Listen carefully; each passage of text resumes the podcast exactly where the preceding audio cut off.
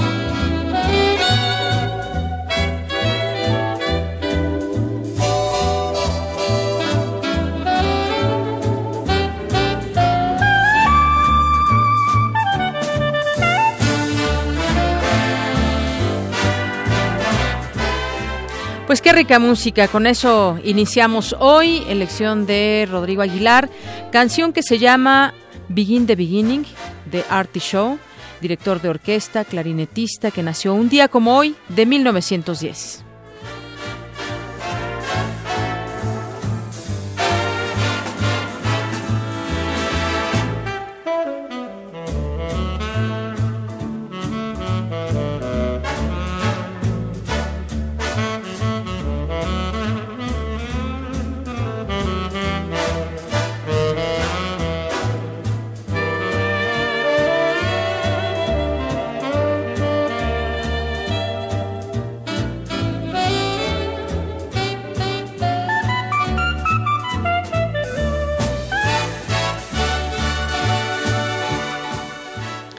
Gracias por acompañarnos. Mi nombre es Deyanira Morán y le quiero dar la más cordial bienvenida para que nos acompañe de aquí a las 3 de la tarde en el 96.1 de FM aquí en Radio UNAM en www.radionam.unam.mx. Un saludo a todas las personas que por esta vía también nos escuchan. Vamos a seguir escuchando esta música de fondo, pero también les contaré que tendremos en nuestro programa en este día. Le platicaremos de la ortoquinética. ¿Saben lo que es? ¿De qué se trata? Bueno, pues quédese con nosotros. También estaremos eh, comentando sobre en materia de patentes, ¿qué se está haciendo desde la UNAM? Porque el Instituto de Biotecnología de nuestra casa de estudios es de los, de los más destacados. También tendremos una nota al respecto del tema. Y platicaremos con el arquitecto Marcos Masari, director de la Facultad de Arquitectura, porque hoy se lleva a cabo y arranca un foro universitario de vivienda. Hablarán distintos expertos de la UNAM y también algunas autoridades de la capital sobre el tema la vivienda la vivienda en la Ciudad de México, bueno, en el, en el país, quienes no tienen, no cuentan o no están afiliados al IMSS o al ISTE, no tienen Infonavit, ¿cómo le hacen para comprar una casa? ¿Qué posibilidades hay de tener un propio espacio? Ya lo comentaremos y también abrimos nuestro Vox Populi, que escucharemos más adelante, pero también a ustedes para que nos escriban a través de redes sociales o nos den su opinión vía telefónica. ¿Qué tan fácil o difícil consideras que es hacerse de una vivienda aquí en la Ciudad de México? Y también estará con nosotros aquí Marcos Chicot, escritor, porque nos va a hablar de su libro El asesinato de Sócrates. Quédese, él nos platicará eh, acerca de este libro, todo lo que podemos encontrar, batallas, las batallas que libran los personajes, pero también situándonos en la, en la antigua Grecia. Ya estaremos con él mismo platicando para que conozcamos un poco más de su libro.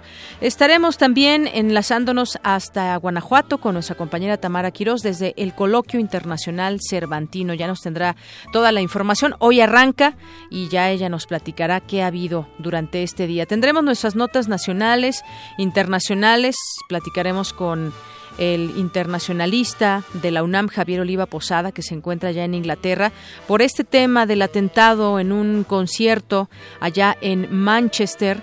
Y pues de nueva cuenta, ISIS se adjudica esta pues este atentado terrorista, ya lo comentaremos. Y para Pues después de todas las malas noticias que también les contamos de pronto de lo que sucede en el mundo, tendremos un poco de poesía con Margarita Castillo como todos los martes. Y hoy el perfil humano es del doctor Ángel Díaz Barriga, que es experto en temas de educación y le presentaremos esta segunda parte muy rica la conversación con él. Por supuesto tendremos también deportes, internacional, nacional, cultura, como les decía, y pues hasta ahí le dejamos. Mientras tanto, vámonos a nuestro resumen informativo.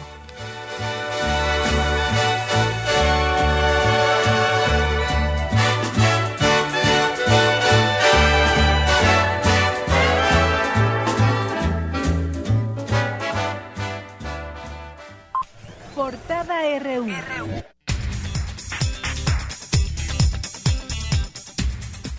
Es la una con nueve minutos y hoy martes 23 de mayo del año 2017, nuestra portada universitaria, en nuestra portada universitaria tenemos que los problemas ambientales no son nuevos, vienen del siglo XIX, pero la parte más seria se generó en la segunda mitad del siglo XX, aseguró el doctor José Sarucán, coordinador y fundador de la Comisión Nacional para el Conocimiento y Uso de la Biodiversidad la parte más seria de la afectación a nuestro entorno natural pues se generó en el siglo XX, particularmente en la segunda mitad del siglo XX, con muchas cuestiones. Una muy importante, el crecimiento poblacional que fue exponencial en México en los 60s, 70s, parte de los 80s.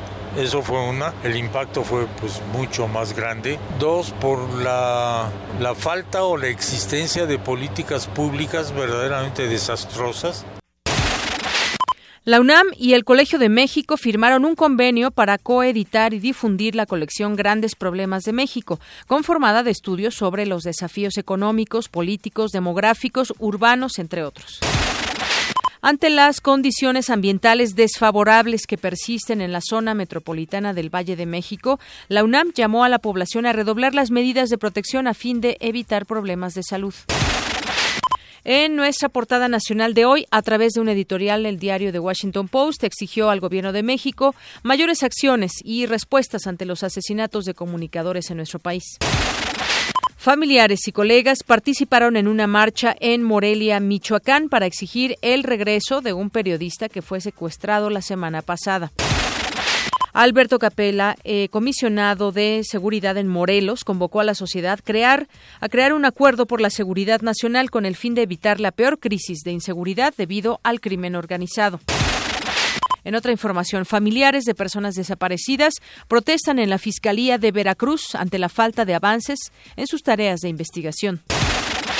El presidente de la Comisión Nacional de los Derechos Humanos, Luis Raúl González Pérez, convocó a sus pares de Iberoamérica a revisar mecanismos para identificar y generar un registro de personas en situación de migración. Roberto Romero, exsecretario de Gobierno de Sonora, y su esposa Mónica Robles, exdiputada local, fueron detenidos en Estados Unidos. Enfrentan cargos en México por los delitos de tráfico de influencias y falsedad de declaraciones. En dos semanas, el candidato del PRI al gobierno mexiquense, Alfredo del Mazo, aumentó en 47 millones de pesos su gasto de campaña reportado, el cual pasó de 19.1 a 66.4 millones de pesos. Por las altas temperaturas que azotan a Tabasco desde abril, que han superado los 50 grados, si usted se queja aquí en la Ciudad de México, bueno, pues dése una vuelta por Tabasco, que han llegado a los 50 grados. Debido a esta situación ya murieron dos personas, una niña de tres años y un adulto mayor. La Comisión Ambiental de la Megalópolis reactivó la fase 1 de contingencia ambiental. Habla Martín Lacayo, coordinador ejecutivo de la comisión. Estas eh, condiciones atmosféricas van a ser muy adversas prácticamente hasta el día 27 de este mes. Por tal motivo, vamos a estar en continua evaluación Hoy en nuestra portada de Economía y Finanzas, el Fondo Monetario Internacional renovó la línea de crédito flexible que mantiene México por 86 mil millones de dólares. Tras haber ganado por licitación 34 frecuencias FM y 3 de AM, la empresa Tecno Radio incumplió con el pago de 270 millones de pesos, informó el Instituto Federal de Telecomunicaciones. En el primer trimestre del año, Baja California Sur y la Ciudad de México registraron los mayores aumentos en los precios de vivienda, de acuerdo con el índice de precios de la vivienda. México está listo para comenzar las negociaciones del Tratado de Libre Comercio con América del Norte, aseguró el subsecretario para América del Norte, Carlos Sada. Hoy en nuestra portada internacional, el sospechoso de cometer un ataque suicida al finalizar un concierto en Manchester fue identificado como Salman Abedi, de 22 años, en donde fallecieron al menos 22 personas y 50 resultaron heridas. El presidente de Estados Unidos, Donald Trump, declaró que solicitará al Congreso de su país 1.600 millones de dólares para dar inicio a la construcción del muro en la frontera con México. Tras casi siete semanas de protestas contra el gobierno del presidente de Venezuela, Nicolás Maduro, ayer un joven de 19 años murió en una manifestación. Con esta muerte suman 50 víctimas mortales. Carlos Menem, expresidente de Argentina, anunció que a pesar de estar condenado por actos de corrupción durante su administración, será candidato a senador en las elecciones legislativas del próximo mes de octubre. Y también tenemos un avance de la información internacional que más adelante nos tendrá a detalle mi compañero Eric Morales. ¿Qué tal, Eric? Buenas tardes. ¿Qué tal, Deyanira? Buenas tardes. Tendremos todos los detalles del atentado de anoche en, en el Manchester Arena, donde 22 personas perdieron la vida luego de un ataque suicida. También hablaremos con el doctor Javier Oliva. La información más adelante. Gracias, Eric. Y vamos a un avance de la información deportiva con Isaí Morales. ¿Qué tal, Isaí? ¿Qué tal, Deyanira? Muy buenas tardes. Hoy en el Zarpazo hablaremos con el coach José Antonio San Martín sobre el título de Pumas Zacatlán. Más adelante, la entrevista. Gracias. Campus RU.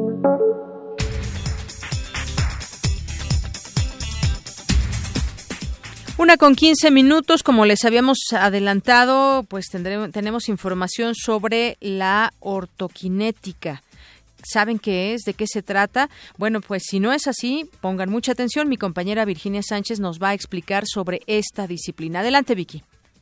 ¿Qué tal, Deyanira? Muy buenas tardes a ti y al auditorio de Prisma RU.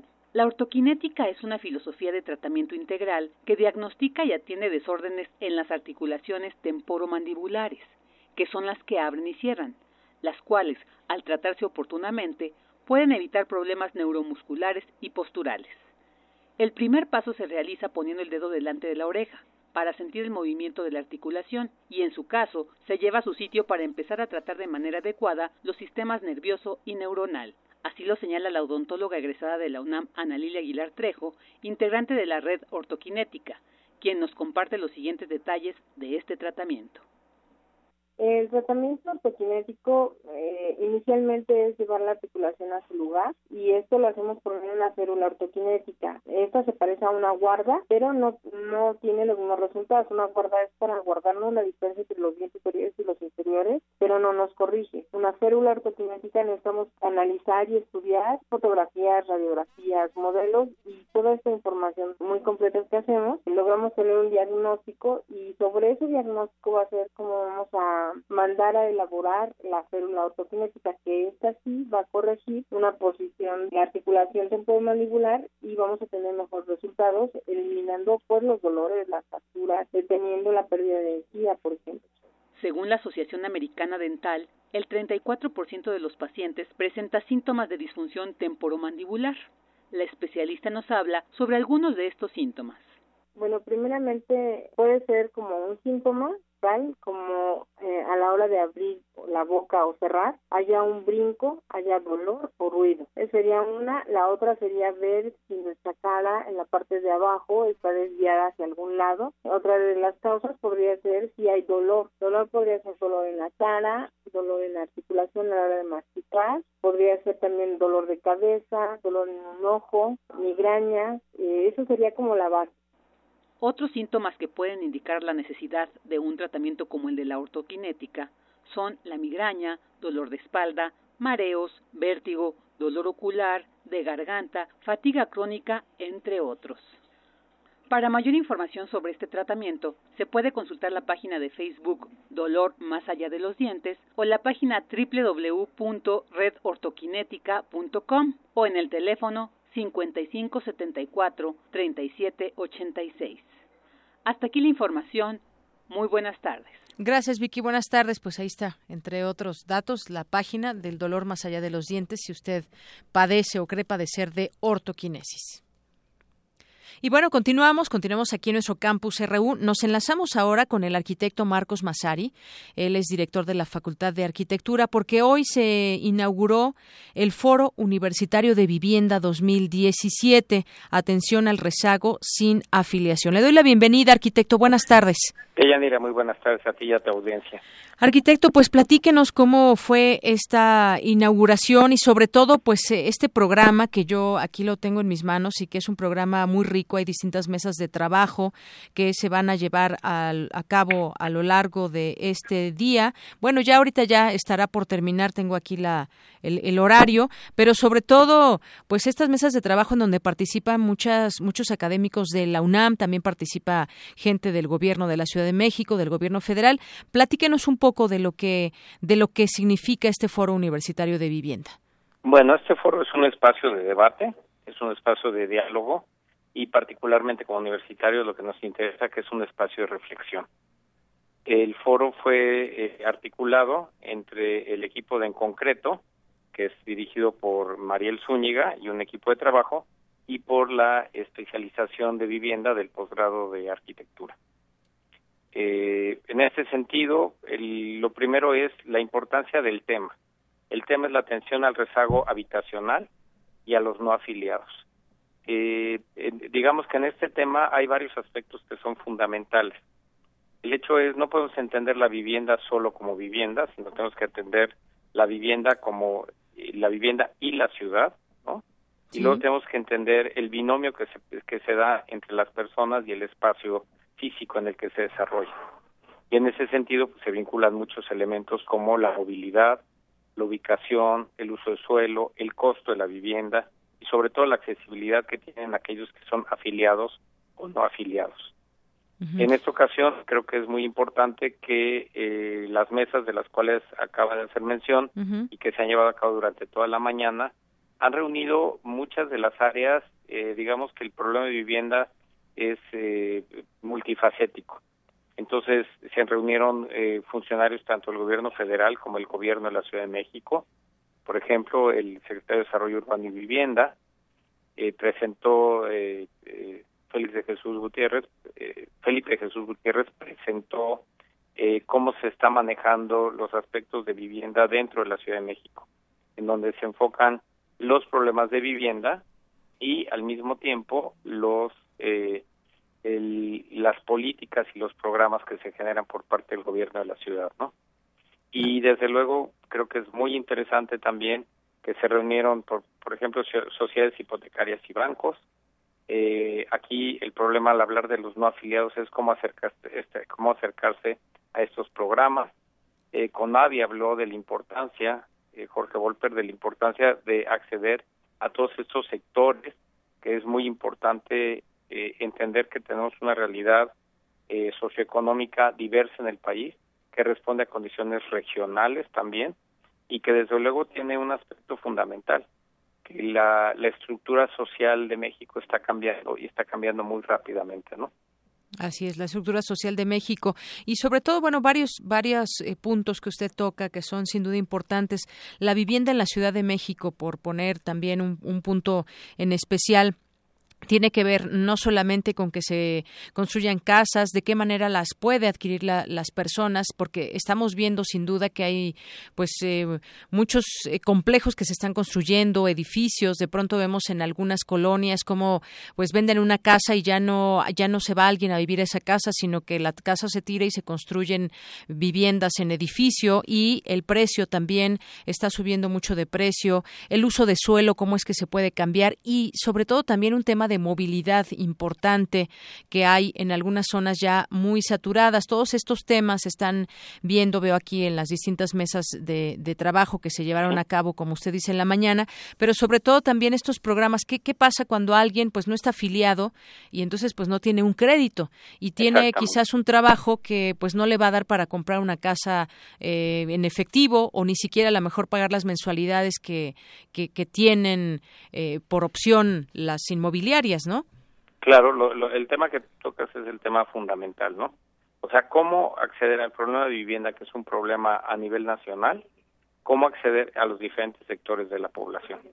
Por eso el foro me parece que fue un espacio interesante, puesto que, por ejemplo, se reunieron empresarios, eh, gente del sector inmobiliario, promotores, eh, y desde luego eh, creo que un punto que es coyuntural es el papel de la universidad desde el punto de vista académico. O sea, porque eh, es justamente desde las instituciones como la universidad, en donde a través de la investigación y de un trabajo que está, digamos, no está asociado al desarrollo inmobiliario, sino está asociado a entender la realidad nacional, a entender el papel que juegan también, que es muy importante, la población, ¿no? Esa población no afiliada y el acceso que se debe tener, que debe de tener al, al, a la vivienda misma, ¿no? Asociada a los otros factores de ciudad de los que ya hablaba yo hace un momento. Así es, justamente este es, esto es algo muy importante, el papel de la universidad desde este punto de vista académico, porque muchas veces, pues ahí justamente se tiene el conocimiento de cómo enfrentar ciertos problemas, en este caso el tema de la vivienda. Bueno, ¿hay algún eh, sitio donde se puedan consultar quizás las conclusiones o lo que se vio dentro de este foro, arquitecto? Estamos por, bueno, está por concluir el foro, vamos a recopilar todas las participaciones y se va a hacer una publicación. Si quieren que la tengamos lista, pues les informamos, ¿no? Muy bien, se va a hacer una publicación. Sí, estaría muy bien compartirla con, con su auditorio. En otro momento, pues podríamos platicar de ella. Pero por lo pronto. hablar de las conclusiones, ¿no? Exactamente. no, de, qué fue el foro, sino de qué se concluye. Exacto, sí, hacia dónde nos dirigimos justamente en este tema. Pues yo le agradezco mucho, arquitecto, estos minutos aquí en Prisma RU de Radio UNAM. Al contrario, muchas gracias a usted y a su audiencia. Hasta luego. Hasta luego. Es el arquitecto Marcos Masari, director de la Facultad de Arquitectura. Y justamente pues les preguntamos a ustedes, como todos los días, este, este Vox Populi que hoy tocó a nuestra compañera Virginia Sánchez, ¿qué tan fácil o difícil consideran que es hacerse de una vivienda en la Ciudad de México? Y esto fue lo que nos respondieron.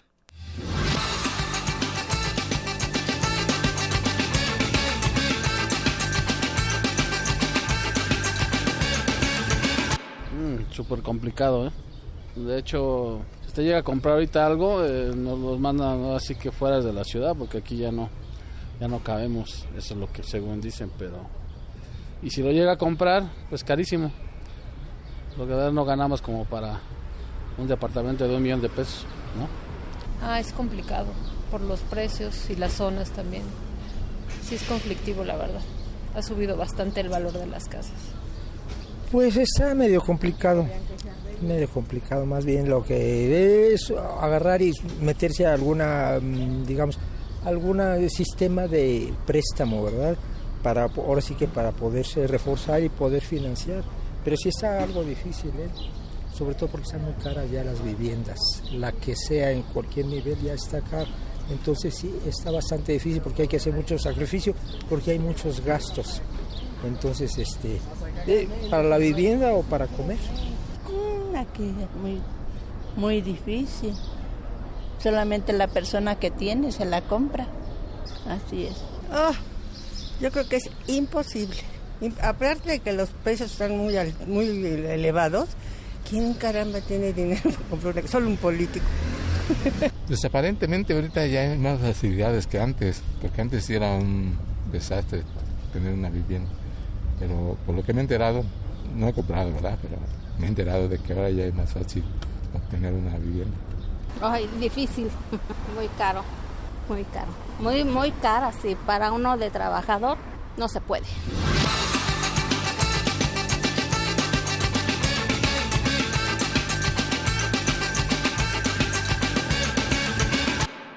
Bien, incluso a veces se paga ni siquiera el espacio, que son pueden ser sitios muy pequeños, sino se paga también pues el, el lugar donde se encuentra la vivienda, se paga muchas veces la colonia y pues habrá que conocer un poco más de cerca. Estarán interesantes esas conclusiones que se vertirán de ese foro que acabamos de comentar con el arquitecto Marcos Masari y pues cuántas personas pueden acceder a una vivienda. Hoy alguien decía por ahí, ahora es más fácil, eh, pides un crédito, sí pides un crédito en el banco que pues a veces pasan los años y puede hacer que termines de pagar solamente los intereses, no la deuda. Y si no puedes pagar, seguir pagando la deuda, pues simplemente te quitan tu casa. Bueno, pues una situación que habrá que seguir discutiendo. Bueno, vamos, vamos ahora con más información nacional. Prisma RU. Para nosotros, tu opinión es muy importante. Síguenos en Facebook como Prisma RU. Queremos escuchar tu voz. Nuestro teléfono en cabina es 55 36 43 39. Bien, y continuamos no con información nacional, con información universitaria. En materia de patentes, el Instituto de Biotecnología de la UNAM es de los más destacados. Hoy hablaremos de una que tiene que ver con un bioinsecticida. Mi compañera Cristina Godínez nos tiene la información. Adelante, Cris. Deyanira, el Instituto de Biotecnología de la UNAM es una entidad que ha destacado por la cantidad de desarrollos y registro de patentes. Esto se debe a la actividad de sus académicos y estudiantes en materia de investigación, experimentación y sobre todo de resultados. Varios de sus inventos han sido del interés de empresas que buscan su explotación comercial. Tal es el caso de un bioinsecticida contra el gusano cogollero del maíz, que es la plaga más importante de ese cultivo. De ello habla el maestro Mario Trejo Loyo, secretario técnico de Gestión y Transferencia de Tecnología de la Secretaría de Vinculación del Instituto de Biotecnología de la UNAM. Esta patente en particular protege una invención que son modificaciones o mutaciones en ciertos aminoácidos de dos toxinas que son la CRI1AB y la CRI1C. Estas nuevas variantes o mutantes de esas toxinas que ya existían, las toxinas nativas, mejoran de manera cuantitativa la actividad de la enzima, de modo que se requiere una menor cantidad de la toxina para obtener la misma efectividad. Particularmente esta toxina ataca lo que es el gusano cogollero del maíz y que constituye una plaga de este cultivo causando pérdidas y con esta invención se puede contribuir a tener bioinsecticidas más eficaces. Estados Unidos hace un año le otorgó una patente y actualmente se encuentra licenciada a una empresa de ese país. Esta comercialización sí va a demorar, es a futuro. Eh, la empresa obviamente tiene toda una batería de posibilidades y esta es una más eh, que se suma y que dependerá de las condiciones, en especial tanto de mercado como de la misma plaga, el poder utilizar una u otra. Además, la empresa particularmente trabaja más con plantas transgénicas y las regulaciones para plantas transgénicas son bastante eh, demoradas. Esta patente pues es una de las muchas que tiene ya el instituto, actualmente tiene del orden de 88 patentes otorgadas y tenemos todavía más de 100 solicitudes en trámite de pendientes de ser otorgadas. Para el instituto es muy importante generar inventos que son patentados, porque con ello, además de atraer empresas, atraen recursos que se destinan a la investigación aplicada. Deyanira, este es mi reporte. Buenas tardes. Gracias, Cristina. Muy buenas tardes. Bueno, pues sí, este tema de patentes que tiene que ver con muchos eh, inventos también que se llevan a cabo en distintos lugares, en distintos institutos y, campus de la universidad. Y bueno, en este caso nos platicaba nuestra compañera sobre este de eh, que es un bioinsecticida. Bueno, pues continuaremos con la información. Recuerde que también esperamos sus llamadas al 5536-4339. Vayan pues opinando sobre los temas que aquí le vamos, le vamos virtiendo. Y también eh, pues en nuestras redes sociales en arroba Prisma RU, en nuestro Facebook en Prisma RU, porque bueno, en un momento más, en un momento más nos, nos acaba de escribir el escritor Marcos Chicot que viene retrasado, que hay mucho tráfico, está en circuito interior, pues sí, el tráfico está terrible en la ciudad como casi todos los días, así que bueno, estaremos esperándolo para hablar del el libro El asesinato de Sócrates y también pues estaremos intentando contactarnos hasta Guanajuato, porque allá se encuentra mi compañera Tamara Quirós, que nos tendrá información de las actividades del Coloquio Internacional Cervantino. Y bueno, pues en un momento más la tendremos, si no, pues podemos platicar algunas notas nacionales. Adelante. Prisma RU. Nacional RU. Bien, y pues entre el tráfico que comentábamos, la contingencia que estamos viviendo, también hay fallas en la línea 7 del metro que ha provocado caos y retrasos. Las fotografías que se pueden ver por redes sociales retratan muy bien esa realidad que se padece por muchos miles de usuarios que a diario se transportan por el metro. Ya no es la primera vez que esta línea enfrenta distintos problemas. Los usuarios reportan las fallas en el funcionamiento de la línea 7, lo que ha ocasionado retrasos de más de media hora y estaciones llenas. Sobre todo, como les comento, en redes sociales también eh, se ha generado esta información y el metro a través de sus redes sociales informó que se atendió el sistema eléctrico en la estación Barranca del metro y se coordinó el envío de trenes vacíos para atender la afluencia de usuarios que se llenaron ahí las distintas estaciones de esta línea 7. Y bueno, en, en otro tema también eh, Tecnoradio incumplió con el pago de 288 millones de pesos por 37 estaciones de radio. Lo dio a conocer el Instituto Federal de Telecomunicaciones. Informó que la empresa no cumplió con un pago de aproximadamente 288 eh, millones por la adquisición de 34 estaciones de radio en FM y 3 en AM. Debido a esta falta de pago, el IFETEL podrá, el IFT podrá cobrar las garantías de seriedad de estas frecuencias. Por las estaciones en FM, la empresa dejó en garantía 12 millones de pesos, mientras que por las tres frecuencias de AM, la garantía fue de 3 millones de pesos. De acuerdo con la más reciente licitación de estaciones, del total de 67 participantes ganadores, el 85% pagaron al menos una de las frecuencias asignadas. Por último, el instituto detalló que las frecuencias que no fueron asignadas por falta de pago serán subastadas al segundo participante con la oferta más alta. Es lo que da a conocer desde ayer el Instituto Federal de Telecomunicaciones. Y en otras informaciones también, el derrame de una toma clandestina ubicada en la comunidad de San Francisco Tlaloc del estado de Puebla fue el motivo por el cual vecinos del lugar tomaron en cubetas, garrafones, botellas, en lo que pudieron el combustible que se había derramado. Sin embargo, durante el hecho se constató la presencia de militares y policías quienes no intervinieron en el delito, en el que estas personas se hayan llevado a eh, este combustible como pudieran. Y bueno, le decía que regresa la fase 1 de contingencia ambiental. Eh, se detalló, solamente tuvimos un día sin contingencia, que a consecuencia de la mala calidad del aire en varios puntos de la ciudad se activó nuevamente pues la fase 1 de la contingencia ambiental. Seguimos con estos índices altos de contaminación que provocan pues también cuestiones a la salud importantes, importantes, aunque la Secretaría de Salud también y la UNAM ha hecho algunas, algunos señalamientos sobre este tema.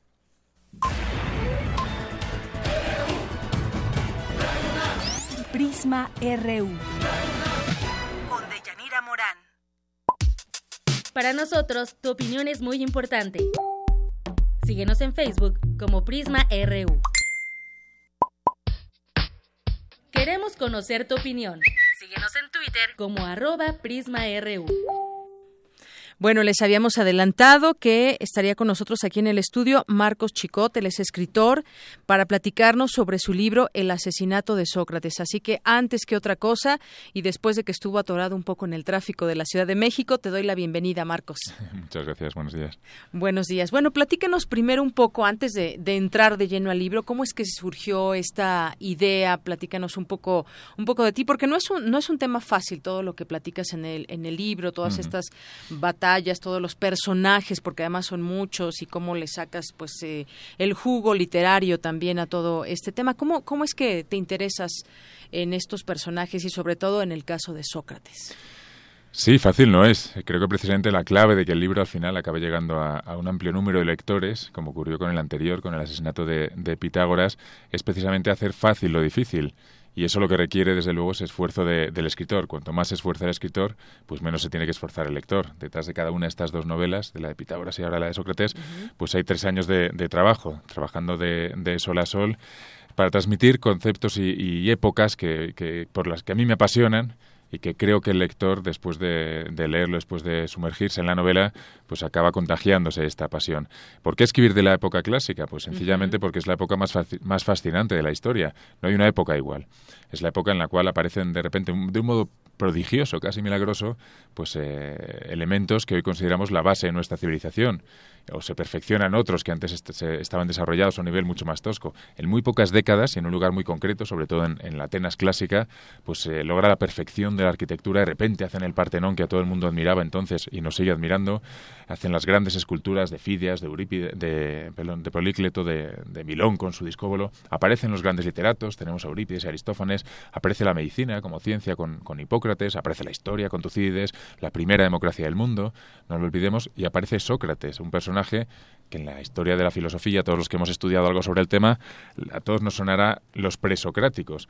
¿Por qué hablamos de presocráticos? Porque él marca un antes y un después, una frontera en la historia del pensamiento y por tanto en la humanidad. Así que por todos estos temas, pues este objetivo aparentemente, bueno, aparentemente no, muy difícil de, elaborar precisamente para hacérselo fácil a los lectores en el convencimiento de que a todo el mundo le gusta aprender, lo que no nos gusta es esforzarnos, es estudiar. Con lo cual ahí está mi labor para convertir todos estos elementos de aprendizaje en elementos de la trama y sin que afecten desde luego al ritmo, a la fluidez, a la sencillez, porque esto ante todo es una novela de entretenimiento que además se aprende con ella. Además, exactamente, además se aprende con ella y bueno, después de esta este preámbulo que nos haces para entender por qué has elegido a este personaje y cómo es que fuiste confeccionando un poco este libro y las razones que te llevaron a escribir, pues entremos entremos de lleno a la historia que pues bueno, es un libro bastante amplio, ¿cuántas páginas son? Son eh, 700 y pico de páginas. Es un texto bastante grande. La Grecia clásica no cabía, no cabía en menos eh, páginas. No caben menos páginas. Aparte, como digo, porque no se trata de hablar de la Grecia clásica, se trata de hacer una novela de intriga. Empieza con, en el prólogo, vemos en el oráculo y la muerte de Sócrates, que se resuelve en la última línea, el último capítulo. Hay apelo a intento atrapar la mente del lector. Primer capítulo, un niño abandonado a su muerte, ahí nace ya la historia en la cual intento atrapar el corazón, las entrañas del lector. Al final se trata de que el lector no pueda dejar de leer y vaya aprendiendo eso de la época clásica y de Sócrates, no olvidemos, padre del humanismo, el racionalismo, la filosofía moral, un personaje de cuyas enseñanzas son plenamente vigentes en la actualidad, que es la razón realmente por la que lo cojo. No hablo de alguien que ya no nos interesaría, hablo de alguien que es incluso diría más necesario que nunca. Así es. Y bueno, pues eh, justamente dentro de este libro podemos encontrar muchos personajes, incluso por aquí yo entre en el libro estuve subrayando algunos algunos de los nombres porque además te surge la curiosidad ya de ir conociendo la historia, de ver, a ver, vamos a irnos eh, también a investigar, además de estar leyendo, investigar quién es Eurímaco, quién es eh, el propio Sócrates, quiénes son todos los personajes. Incluso me encontré, por ejemplo, uno de los personajes, no no no sé si me dijiste hace un momento que era uno de los principales o no, pero está el, el personaje de Deyanira, por ejemplo, y todas esas batallas que encontramos en el libro, pero la batalla que, por ejemplo, libra esta, esta mujer, ¿no? Que son muchas y muy fuertes. Sí, es mi personaje favorito, además ya, te he dicho que eres la primera Deyanira que conozco en persona, lo cual me ha encantado. Sí, eh, es el personaje favorito mío después de, después de Sócrates, claro porque precisamente por el coraje, precisamente por el, por el valor, no, no se doblega nunca, a pesar de que está viviendo una continua situación de maltrato. Su marido es el mayor antagonista, este guerrero espartano terrible, Aristón, y ella lucha sobre todo por, por sus hijos. Esta novela en parte es una historia de, padres que luchan por sus hijos. Lo vemos en Deyanira, lo vemos en Eurímaco por Perseo, lo vemos en otros casos, y es quizás eh, uno de los elementos, eh, de los hilos emotivos también que la conducen y que a mí me ha mantenido en, tensión a lo largo de toda su, su escritura. Y, y Deyanira es imprescindible también por el hecho de ser mujer, porque a mí me da un poco de rabia, creo que es un poco injusto que no olvidemos que en cualquier época de la historia la mitad de la población son mujeres, pero nunca se habla de las mujeres, porque al final los hombres eran los que ponían su firma en, las, en los campos de batalla y en las decisiones que iban tomando. Pero ahí estaba la mitad de la población, con las mismas eh, capacidades, los mismos deseos y sufrimientos que, que, que los hombres. Con lo cual, era casi un acto de justicia el reflejar, aparte que como mi objetivo es mostrar de verdad toda la Grecia clásica en todas sus dimensiones, ¿cómo no voy a mostrar el punto de vista y la situación de la mitad de la población? Con lo cual ahí tenemos a Deyanira en, Esparta y a Casandra, en Atenas, que nos van a mostrar además cómo interpretan ellas, cómo juzgan el mundo de, los hombres, lo que van decidiendo y las consecuencias que tiene lo que van haciendo los hombres, y luego su propio mundo, efectivamente, de, seres que se, las consideraba pues, eh, pues como inferiores, menores de edad, no tenían derechos, siempre tuteladas por el marido, o por el padre o por el hijo, y en situación, pues eso, muy difícil solo por el hecho de, estar en el mismo mundo, pero como en dos mundos diferentes. El mismo mundo en, cuanto a espacio-tiempo, pero con otras circunstancias y teniendo que luchar en el caso de Anilla, efectivamente, con un, con un coraje terrible, admirable. Así es, una situación muy difícil que, que, se les confiere, que, que, han tenido que, que, pasar durante todas estas historias o durante este periodo, pero además también su, sus propias batallas, decía yo hace un momento, esa fuerza que tienen para, pues para seguir en ese camino, ¿no? Y interesarse. Yo aún no termino el libro, voy un poco más de la mitad, pero más o menos cuántos personajes podemos encontrar en la, en esta historia, son muchísimos. Sí, no tengo la lista. En el de Sócrates creo que eran 80 entre protagonistas y, secundarios, o sea, personajes que aparecen con nombre y que tienen un, pequeño papel. Protagonistas, por supuesto, no hay tantos. No se, trata de que el lector no se pierda y al final tenga claro pues que, que, hilos principales son los que va siguiendo, esas tramas que van alternándose y convergiendo, ¿no? Sobre todo entre entre Atenas y Esparta. Pero sí, son muchos personajes porque como quiero mostrar el fresco completo y poliédrico de la Grecia clásica, pues tengo que mostrar los diferentes aspectos. Por lo tanto, pues en los Juegos Olímpicos vemos, vemos deportistas, en el teatro vemos eh, escritores, en la, en la Acrópolis pues nos hablamos de los, de los constructores o de los escultores. Eh, bueno, pues tenemos además personajes eh, reales de los grandes personajes como Sócrates, como Pericles, como Eurípides, que los vemos además en su aspecto de personaje, en su aspecto histórico, pero también en el que casi me interesa más a mí, en su aspecto humano. No olvidemos que eran personas que existieron en realidad. Entonces, pues, Sócrates, quiero que lo veas, por supuesto, con todas sus grandes aportaciones, pero quiero que lo veas como padre de sus tres hijos, como marido de una mujer mucho más joven, como amigo que sufre cuando un amigo eh, pues muere en las epidemias de peste o tras una batalla y como soldado, porque no olvidemos que Sócrates, como todo ciudadano, no había ejército profesional. Fueras carpintero, fueras filósofo, llegaba a la guerra y llegaba continuamente, porque hay 27 años de guerra entre Atenas y Esparta, la guerra del Peloponeso, pues Sócrates, como todos los demás, cogía, se fundaba la armadura, el, casco, la, coraza, el escudo, y tenía que ir a matarse en esas guerras terribles, ¿no? que te chocabas contra el grupo enfrente y a intentar clavarle la lanza o te la, o te la clavaban a ti. Así que bueno, pues con la, con la intención eso, de mostrar a todos los grandes personajes y al hombre común y en todos los casos sobre todo mostrar su lado humano, la realidad de cómo vivían el día a día. Así es, como tú dices, bueno, más allá de pronto cómo los llegamos a, conocer, que son pues a través de sus libros, sus textos, esta parte, eh, pues me gustó mucho lo que tú decías, conocer el aspecto humano también de los de los personajes que pues dejaron esa parte eh, de la historia y parte de su forma de, de, existencia y de batalla propia.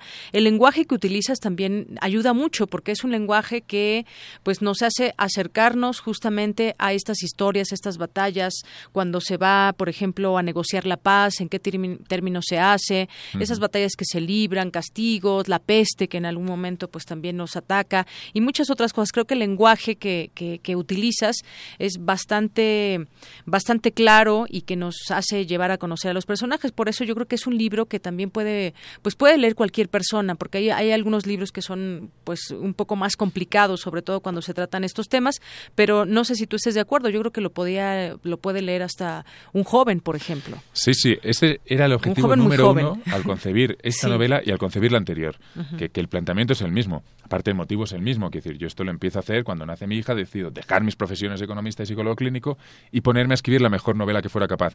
Pero esto tenía un sentido si, uno, la novela era una novela especial, una novela que aportara algo, no solo que te entretuviera, sino que además te enseñara y te enseñara cosas muy, muy rigurosas, es decir, no hay una sola licencia histórica ni un solo cambio en la realidad para contar las cosas de, que se amolden a la trama, o sea, todo lo que se aprende se aprende en hechos reales. Eso por una parte. Y por otra parte me tengo que dirigir a un público muy amplio. De hecho, algunos me cuentan su, su, edad y sé que tengo lectores desde 12 hasta 93 años.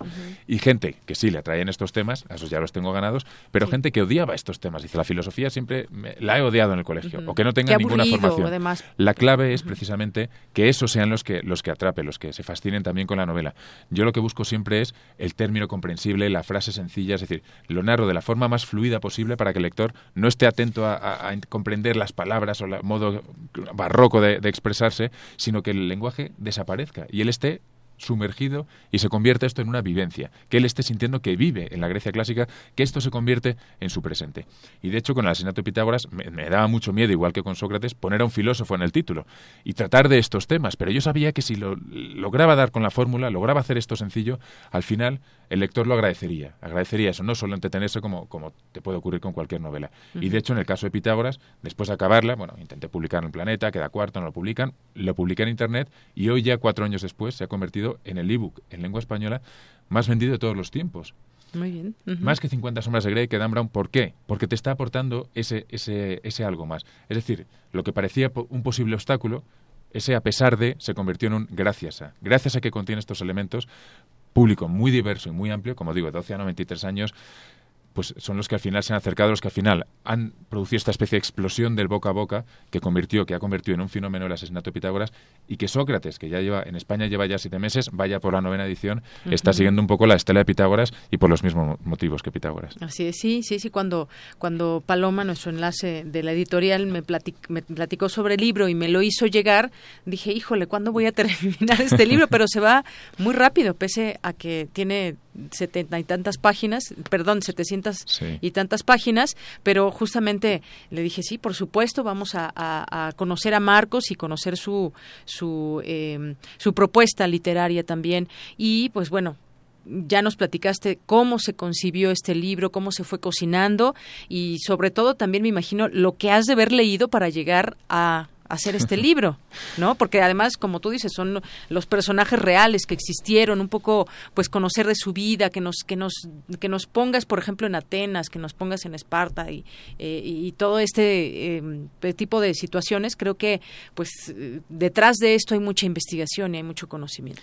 Claro, te tienes que convertir en un, en un, experto de lo que tienes que contar y en todas las facetas. Es decir, eh, me estudio la gastronomía de la época, me estudio, por supuesto, la pintura, la escultura, la música, me estudio todo lo que ocurría, las leyes, las costumbres, para, para sentir que estás allí, en, en para que tú huelas, respires, vivas Atenas y Esparta. Yo 15 años escribiendo sobre el mundo griego, cada novela es un año y pico de documentación nacional, me estudié la mitad de la carrera de filosofía solo para documentarme cuando empecé a plantearme este tipo de novelas y en el caso del asesinato de Sócrates, pues al final tuve que hacer una selección porque la documentación es infinita, pero al final fueron unas 50.000 páginas que tuve que estudiarme tanto textos contemporáneos, por supuesto, tienes que estudiar a Platón, a Antístenes, a Aristipo, a todos los, los personajes que escribieron directamente porque conocieron a, Sócrates y vivieron allí, y luego a los posteriores historiadores que iban recogiendo toda esta información, a Diógenes, a Plutarco, y por supuesto a los tratadistas contemporáneos, que son los expertos que dedican su vida a estudiar cada aspecto, apoyándome un poco en todos sus conocimientos, en todo lo que, lo que he podido aprender de, los autores de entonces y de los de ahora,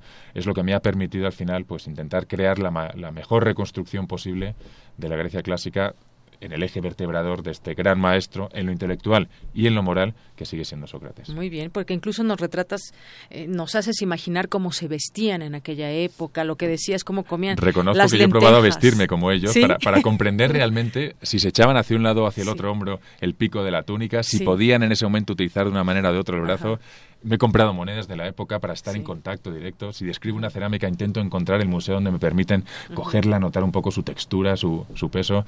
Tiene que ser lo más real posible para mí para transmitírselo al lector. Y, y, por ejemplo, el caso de, que decías de la comida, que, comían en aquella época, entre otras cosas, pues las lentejas, me hiciste acordar del personaje de Deyanira que a través de, así quiso envenenar a su, a su esposo, pero pues esa ocasión le falló. Me falta terminar el libro, a ver qué pasa con Deyanira. Bueno, pues espero que sigas disfrutando hasta el final. Te diré que Deyanira es de unos, eh, ya he dicho que es uno de mis personajes favoritos, o el favorito, eh, detrás de Sócrates, y es el personaje que más cambió su destino.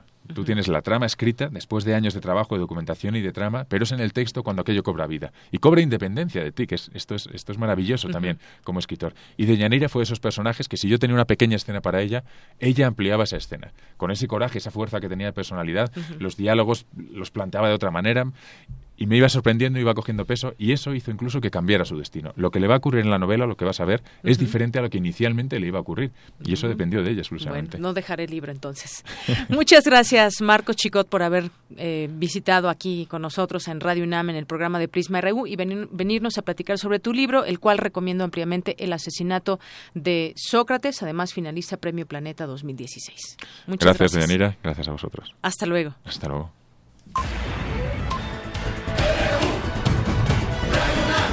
Prisma RU. Con Deyanira Morán. Queremos conocer tu opinión. Síguenos en Twitter como arroba PrismaRU. Para nosotros, tu opinión es muy importante. Síguenos en Facebook como Prisma RU. Queremos escuchar tu voz. Nuestro teléfono en cabina es 55 36 43 39. Arte y cultura.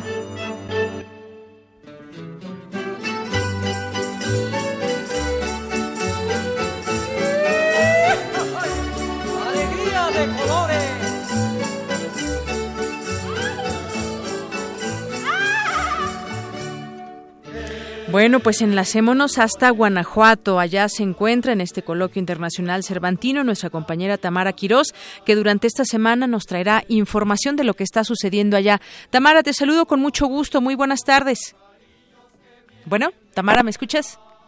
No me escucha mi, nuestra compañera Tamara. Ahorita hacemos el enlace para que nos pueda escuchar perfectamente y nos pueda traer lo que está sucediendo allá en Guanajuato, en el Coloquio Internacional Cervantino, y podamos conversar con ella sobre lo que ahí se da cuenta ya en esta edición 27. Mientras tanto, pues escuchamos la musiquita, como no, Arturo, esa musiquita que nos, que nos hace pensar en las callejoneadas y, y todo este asunto. Bueno, a ver si ahorita en unos momentitos más logramos hacer la comunicación con ella y también que nos platique un poco de pues lo que está sucediendo, quiénes van a participar, porque este coloquio se llevará a cabo del 23 al 26 de mayo y pues eh, hay muchas actividades. Aquí entrevistábamos a su director en su momento que nos, nos invitaba justamente a ser parte y estar pendiente de lo que sucede allá en estas discusiones y que es un preámbulo también todos los años, como sabemos, el Festival Internacional Cervantino que se lleva a cabo allá en Guanajuato. Tiene una gran importancia por todo pues todos los elementos eh, culturales que se nos ofrecen allá en cuanto a literatura, música, teatro, lecturas y se vuelve una fiesta que todos los años se disfruta por muchas personas que vienen, que van desde distintas partes de México, pero sobre todo también del mundo. Ahora sí, espero eh, escuchar perfectamente a nuestra compañera Tamara Quirós, que está allá en Guanajuato. Tamara, te saludo con mucho gusto. Muy buenas tardes. Deyanira, muy buenas tardes. Oye, qué buena entrevista, el asesinato de Sócrates. Yo quiero leer ese libro, ¿eh? Te lo voy a prestar, setecientas y tantas páginas. Ahora que regrese, me lo prestas. Espero ya lo hayas terminado para cuando regrese. Esperemos que sí. Pues cuéntanos cómo te ha ido y qué ha pasado hoy en este primer día del Coloquio Internacional Cervantino. Muy interesante, Deyanira. Primero, buenas tardes a ti, al auditorio. Los saludo con mucho gusto. Efectivamente, me encuentro en Guanajuato, la capital cervantina de América, nombrada así en 2005 por la UNESCO. Aquí, desde el campus de la Universidad del Estado, donde se lleva a cabo la edición número 27 del Coloquio Internacional Cervantino, un importante encuentro de voces eh, que comenzó con las representaciones de los entremeses instaurados por Enrique Ruelas y la unión del Festival Internacional Cervantino y el Museo Iconográfico del Quijote. La inauguración, bien lo mencionas de Yanira, se realizó hoy a las 10 de la mañana con la presencia eh, del rector general de la Universidad de Guanajuato, Luis Felipe Guerrero Agripino, quien agradeció la presencia de la comunidad estudiantil en este evento de suma trascendencia. Vamos a escucharlo. Indudablemente se va a andar, a trascender, se va a refutar, incluso se van a superar mitos o mitos en torno a Cervantes. Ya no solo concebido como la encarnación del mal, o como todavía escucho que se dice el conquistador de México. Lo que sí debe suceder es una apertura académica al estudio historiográfico, político, filosófico, antropológico, si se me permite, hasta desde la perspectiva de la psicología social. También como parte del comité inaugural estuvo presente la doctora Teresita de Jesús Rendón, ella es rectora del campus Guanajuato, la maestra Sara Ferrer, presidenta de la Fundación Cervantina Eulalio Ferrer, el maestro Onofre Sánchez Menchero, director del Museo Iconográfico del Quijote y del Centro de Estudios Cervantinos, quien en su oportunidad eh, resaltó la vigencia de la obra de Cervantes. Escuchemos. Las diversas instancias cervantinas creadas y donadas por don Eulalio Ferrer Rodríguez, hemos determinado en el Consejo Técnico del Coloquio para esta vigésima séptima edición salir un tanto de la inmanencia cervantina para abordar ahora un antecedente novelístico al Don Quijote de la Mancha, con la historia verdadera de la conquista de la Nueva España, pero superada esta relación de hechos por el apunte apasionado de los caracteres de los distintos personajes que intervienen en la epopeya, así como la pintura detallada de los paisajes naturales y civilizatorios que inmiscuyen al lector dentro de la historia verdadera de manera más activa, tanto imaginativa como emocionalmente. Deyanira, amigos de Prisma RU, la gran literatura nos deja también testimonios de la historia humana, además de los nuevos planteamientos del lenguaje y de las innovaciones estilísticas y temáticas. México es el país con mayor número de hispanohablantes. Por ello, este coloquio que alberga a muchas universidades de la República Mexicana busca la reflexión y la vigencia del castellano a través de las obras de Miguel de Cervantes Saavedra y en esta vigésimo septa edición, que lleva por título Antecedentes cortesianos en Cervantes, se enfoca a la construcción de uno de los centros nerviosos de la cultura, donde confluyen diversos debates que desembocan en reflexiones desde diversas aristas, con 14 ponencias, una mesa final de conclusiones, conciertos y jornadas artísticas. Mañana les platicaré todos los detalles de la primera conferencia magistral a cargo del doctor Christian Dubeguer, eh, quien nos ofrece un viaje reflexivo por las etopeyas cortesianas y renacentistas. Quiero, ¿quién fue Cortés? Qué representó y qué sigue representando actualmente. Mañana se los cuento. También les comento que pueden seguir la transmisión de este evento en vivo por la página de la Universidad de Guanajuato. Por hoy me despido de Yanira, les deseo una excelente tarde a nuestro auditorio, a ti y a todos los de cabina y de redacción también de Prisma, de Prisma RU. Pues muchas gracias Tamara, también lo mejor para ti. Disfruta este viaje que trae pues mucho conocimiento de lo que nos estarás platicando. Y allá qué tal se siente el calor? Estoy bajo el sol. Bajo el sol, igual que aquí también el clima de eh, eh, Está agradable, de verdad, cuando puedan vengan a Guanajuato, quien no lo conoce, quien no lo conoce, y quien eh, lo conozca sabrá de lo que les estoy hablando. Vengan, sigan todos los detalles eh, que les voy a llevar durante esta semana. También el lunes vamos a tener eh, toda la información de la clausura, porque la clausura es el viernes a las 8 de la noche. Entonces el viernes ya les tendré todos los detalles de ese evento. Muy bien, pues muchas gracias. Hasta mañana. Un abrazo a todos. Hasta luego. Un abrazo, hasta luego. Son las dos en punto. Y con esta musiquita nos vamos a un corte y regresamos con más aquí en Prisma RU.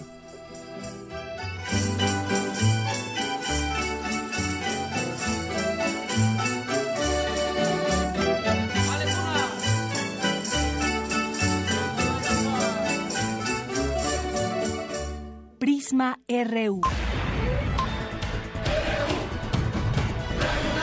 Programa con visión universitaria para el mundo. Para nosotros, tu opinión es muy importante. Síguenos en Facebook como Prisma RU. Primer movimiento, un espacio de reflexión y análisis. Escucha a Luisa Iglesias y Juana Inés de esa. De 7 a 10, muy tempranito, siempre en invito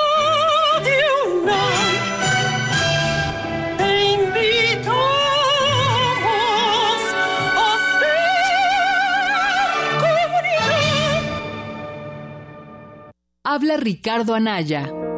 Hoy México no va por el camino correcto. La inseguridad y la falta de oportunidades son el resultado del mal gobierno. ¿En qué momento les diremos ya basta? ¿En qué momento saldremos juntos, con valor, con decisión, con alegría, a decirles no más, nunca más? Podemos cambiar las cosas. Y que nadie nos diga que no se puede. De que se puede, se puede. Ricardo Anaya presidente nacional del PAN. Ya propaganda casera, mil pesos.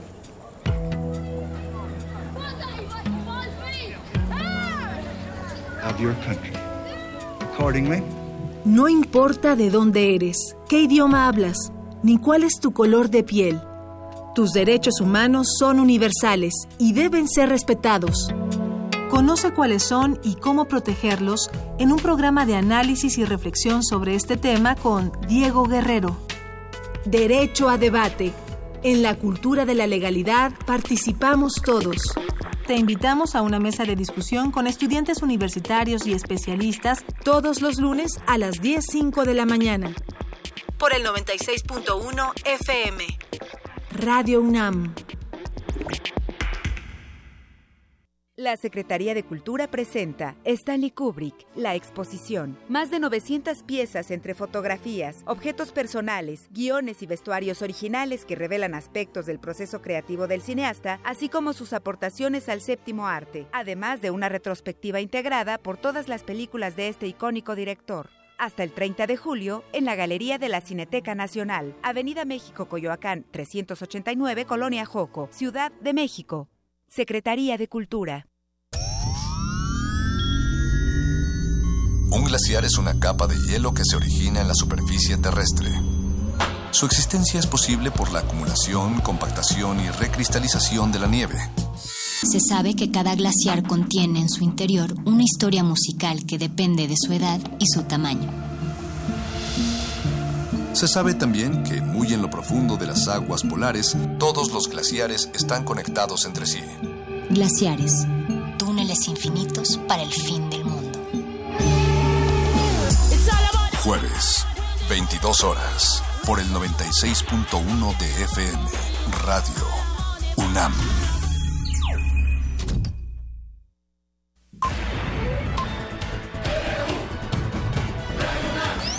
Prisma RU.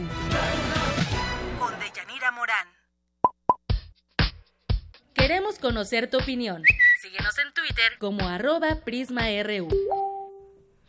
Regresamos a las redes sociales y a la realidad también. Bueno, eh, Gaby Trejo nos escribe por aquí, muchas gracias. Radar de X, Alex Cardiel, que nos dice también que considera de mala educación que uno no escuche las noticias con Prisma. Gracias. Andrea González también nos escribe por aquí. Eh, Alex Cardiel que nos dice también que mañana invitará al almuerzo. Bueno, pues quién sabe dónde, porque aquí no fue Alex. También Andrea González nos dice aquí, dice, ¿no se les hace extraño que haya tanto tránsito si se supone que dos millones, casi el 40% dejan de circular por la contingencia? Pues sí, parece, parecería que el tráfico no cesa aún sin los automóviles que no están circulando. El Sarco Iquetecuani nos dice, eh, nos manda aquí saludos también y nos manda un, un, GIF del fútbol. Yo creo que ahí se lo pasamos también a, Isaí para que lo vea Mario de Jesús. Y también por aquí nos dice, nos manda un GIF y que Tecuani nos dice, así de Yanira cuando el autor la favoriteó. Pues sí, justamente así y que Tecuani y pues sí, como no, claro que sí, muy atentos a lo que nos decía aquí el autor. Y también mmm, Mario de Jesús nos dice...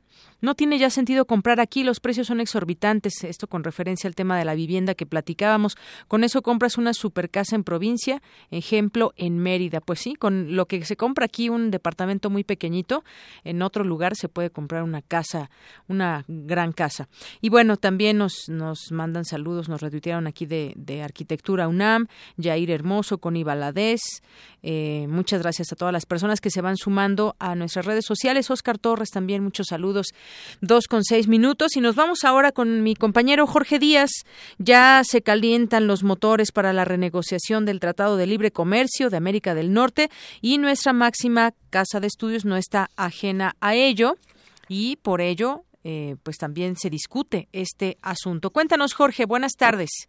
¿Cómo estás, Deyanira? Buenas tardes. Efectivamente, hoy en la Facultad de Ciencias Políticas y Sociales de la UNAM se llevó a cabo un seminario que se denomina eh, México en el marco de las renegociaciones del Tratado de Libre Comercio con América del Norte y que organiza justamente esta casa de estudios.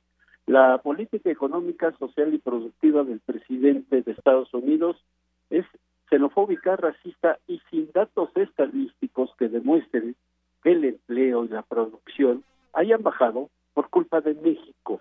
Simplemente dijo en su momento el doctor José Romero del Colegio de, del Colegio de México que el acuerdo comercial benefició principalmente a Estados Unidos, tomando en cuenta que cuando se negoció en los años 90, nuestro país es era y sigue siendo la economía más pequeña de las tres naciones, además de que el proceso de petrolizar la economía mexicana pasó a ser dependiente de la manufactura. Escuchemos al doctor José Romero del Colegio de México. El 85-90% de las exportaciones manufactureras se realiza por empresas norteamericanas, japonesas y europeas, y coreanas últimamente. ¿Y a dónde se dirigen? A Estados Unidos. Todos exportan a Estados Unidos. La razón de ser de esas empresas es exportar a Estados Unidos y beneficiarse del Tratado de Libre Comercio. Cuando decimos, ¿por qué no diversificamos a otros mercados? No se puede por dos razones, por, porque esas empresas son extranjeras, no dependen de la voluntad o de la influencia o la persuasión moral del gobierno mexicano. Su razón de ser es exportar a Estados Unidos y convertirlos para exportar a otros lados es prácticamente imposible. Y de Yanira, pues esto es en el aspecto de la manufactura de automóviles aquí en México. Sabemos que todas las fábricas eh, o las productoras de automóviles en México son extranjeras, son de Estados Unidos o de Asia. Insistió en que los negociadores del gobierno mexicano que van constantemente a Washington deben llevar propuestas que profundicen el tema del libre comercio, pero realmente el libre comercio, no nada más en ese aspecto, y revaluar el tipo de cambio que por décadas ha favorecido al país del norte. En su oportunidad, la doctora Alicia Puyana Mutis, profesora invitada de la UNAM, el Colegio de México y la Universidad de Oxford, se refirió al aspecto político de esta negociación y señaló que la incertidumbre que provoca Donald Trump, porque se desdice a cada rato de sus promesas de campaña, sobre todo en los temas de terrorismo, eh, a la OTAN, por ejemplo, a la cual calificó de pasada de moda e inoperante y dijo que constantemente está cambiando ese tipo de conceptos el mandatario estadounidense y que ha sido objeto incluso de hacer algunos análisis de psicoanálisis, porque el señor es impredecible, eh, y lo han llegado a comparar con un niño de cuatro años de edad, aunque algunos especialistas señalan que esto es ofensivo, pero para los niños de cuarto año, de cuarto, de cuatro años de edad, escuchemos lo que dice la doctora Puyana. En relación al Telecam, Trump ha dicho que es un arreglo comercial desastroso para los Estados Unidos. Es, no es una broma, realmente es una ofensa y una, un, eh, un, eh, un hecho mm, alternativo. Si hay algo que, si alguna economía se ha beneficiado con esto es la estadounidense y un poco la canadiense en las relaciones con Estados Unidos, pero no con, no con México. Y bueno, insistieron ambos especialistas en que la industria automotriz, concretamente la manufactura, pues sí, es, es bastante grande, sobre todo el intercambio con Estados Unidos, pero que hay otros productos, el agropecuario, por ejemplo, incluso el mismo petróleo, la generación de energía, eh, que bien se pudiera hacer acuerdos comerciales y diversificarlos a otros países del mundo y que no se vea a Estados Unidos como el único salvador de la economía nacional. Parte de lo que se dijo el día de hoy allá en Ciencias Políticas de Yanira. En la H Ciencia, Facultad de Ciencias Políticas. Muchas gracias, Jorge. Hasta luego. Hasta luego.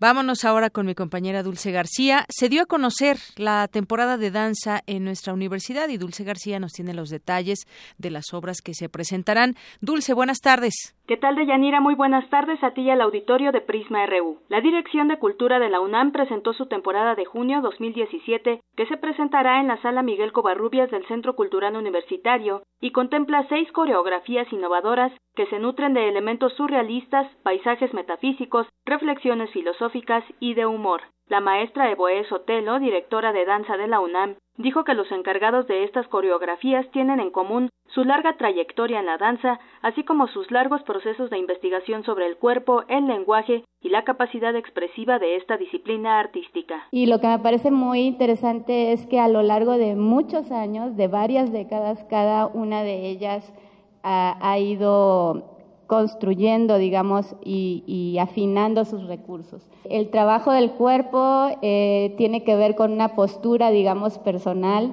sobre el arte en relación a una necesidad muy clara de por qué hacemos danza, porque nos movemos, creo que cada una tiene respuestas muy precisas sobre eso, eh, que tiene que ver también con un trabajo fundado en lo transdisciplinario. La maestra Isabel Beteta presentará la puesta de madera en la que tomó sistemas de montaje y de creación que son invención de los surrealistas. Tomé como base dos elementos surrealistas. Uno, la música de Satie, que es el único que se le considera compositor surrealista, no sé por qué, y el cuadro, o cuadros de, eh, de Quirico, de este pintor italiano. En estos cuadros lo que me interesó en esta ocasión fue sus perspectivas muy exageradas, de manera que hemos hecho tres eh, muñecos de madera, de ahí el nombre, de tres tamaños y nosotros los bailarines somos los demás maniquís. De madera de la compañía Neyman, de Isabel Beteta, una orden de risas para llevar del proyecto Finisterra, dirigido por Isabel Romero, El Bosque de la compañía Contradanza de Cecilia Appleton, Always de la compañía La Manga Danza y Video de Gabriel Medina, entre seis espacios entre seis cuerpos de agua con la compañía R R Arte y Movimiento de Rocío Becerril y Las Nubes con la compañía Mandinga Mar de Irene Martínez son las ofertas que el próximo mes de junio presentará la Dirección General de Danza de la UNAM. Hasta aquí la información de Yanira. Muy buenas tardes. Gracias, Dulce. Buenas tardes. Dos con trece minutos. Y en otra información, antes de irnos a lo internacional, que hay mucho que platicar en estos temas internacionales. Pues eh, secretarios de Gobernación preparan el Atlas de Riesgo para periodistas, secretarios en los estados. Roberto Campa, quien es subsecretario de Derechos Humanos de la Secretaría de Gobernación, llevó a cabo este lunes una reunión con los secretarios de gobierno de las 32 entidades del país con el propósito de crear un Atlas de riesgos para periodistas y defensores de las garantías individuales. Cuando concluyó el encuentro, informó que antes de concluir el mes de junio estarán operando todas las fiscalías estatales para la atención de delitos contra la libertad de expresión y las unidades de protección. Los funcionarios locales que asistieron a la reunión manifestaron que el subsecretario pidió que todos los gobernadores escuchen inmediatamente a los periodistas, por más difícil que pueda ser eso. Asimismo, manifestó que este hecho no es para ser amigos, sino para saber dónde están los problemas en cada Estado. Eh, además, también comentó que se convino que habrá capacitación a los responsables de las unidades en atención a periodistas y se impartirán durante la segunda y tercera semanas de junio en San Luis Potosí. Por último, el funcionario insistió en que se trata de concretar todos los compromisos que se anunciaron la semana pasada en la reunión del presidente Enrique Peña Nieto con los gobernadores. Bueno, pues así va el avance en el tema de el pues este atlas de riesgos para los periodistas porque en cada estado la situación es diferente. En algunos estados es más riesgoso la labor periodística y sobre todo pues los temas que se están abordando. Lugares donde el narcotráfico está operando donde em, lugares donde el crimen organizado va ganando la batalla en algunos lugares en algunos municipios y en donde las autoridades a veces quedan quedan rebasadas. Así que este atlas de riesgos que quedará listo en junio ya lo podremos conocer y que se tenga pues sobre todo un diagnóstico, ese diagnóstico para saber qué es lo que lo que sucede en cuanto eh, a la realidad de los periodistas en algunas zonas. Son las dos con 16 minutos. Prisma RU.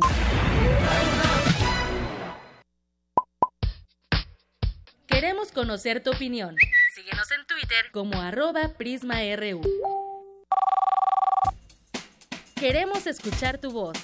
Nuestro teléfono en cabina es 55 36 43 39.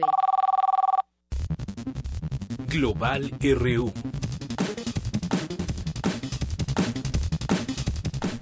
Dos con dieciséis minutos y entramos a los temas internacionales con mi compañero Eric Morales, que ya se encuentra aquí con nosotros en cabina. ¿Qué tal, Eric? Buenas tardes. ¿Qué tal, Deyanira? Muy buenas tardes. Eh, tenemos mucha información internacional, así que comencemos. Eh, la noche de ayer, Europa fue nuevamente el foco del terrorismo, ahora en la ciudad de Manchester, en Reino Unido, luego de que un atentado suicida dejara un saldo de 22 personas muertas y 59 heridas. El ataque fue ejecutado a las 10 de la noche con 35 minutos hora local al término de un concierto de la cantante de pop estadounidense Ariana Grande.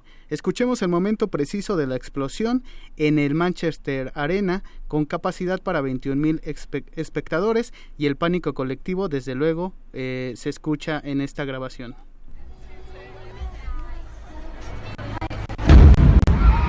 Oh my god. Oh my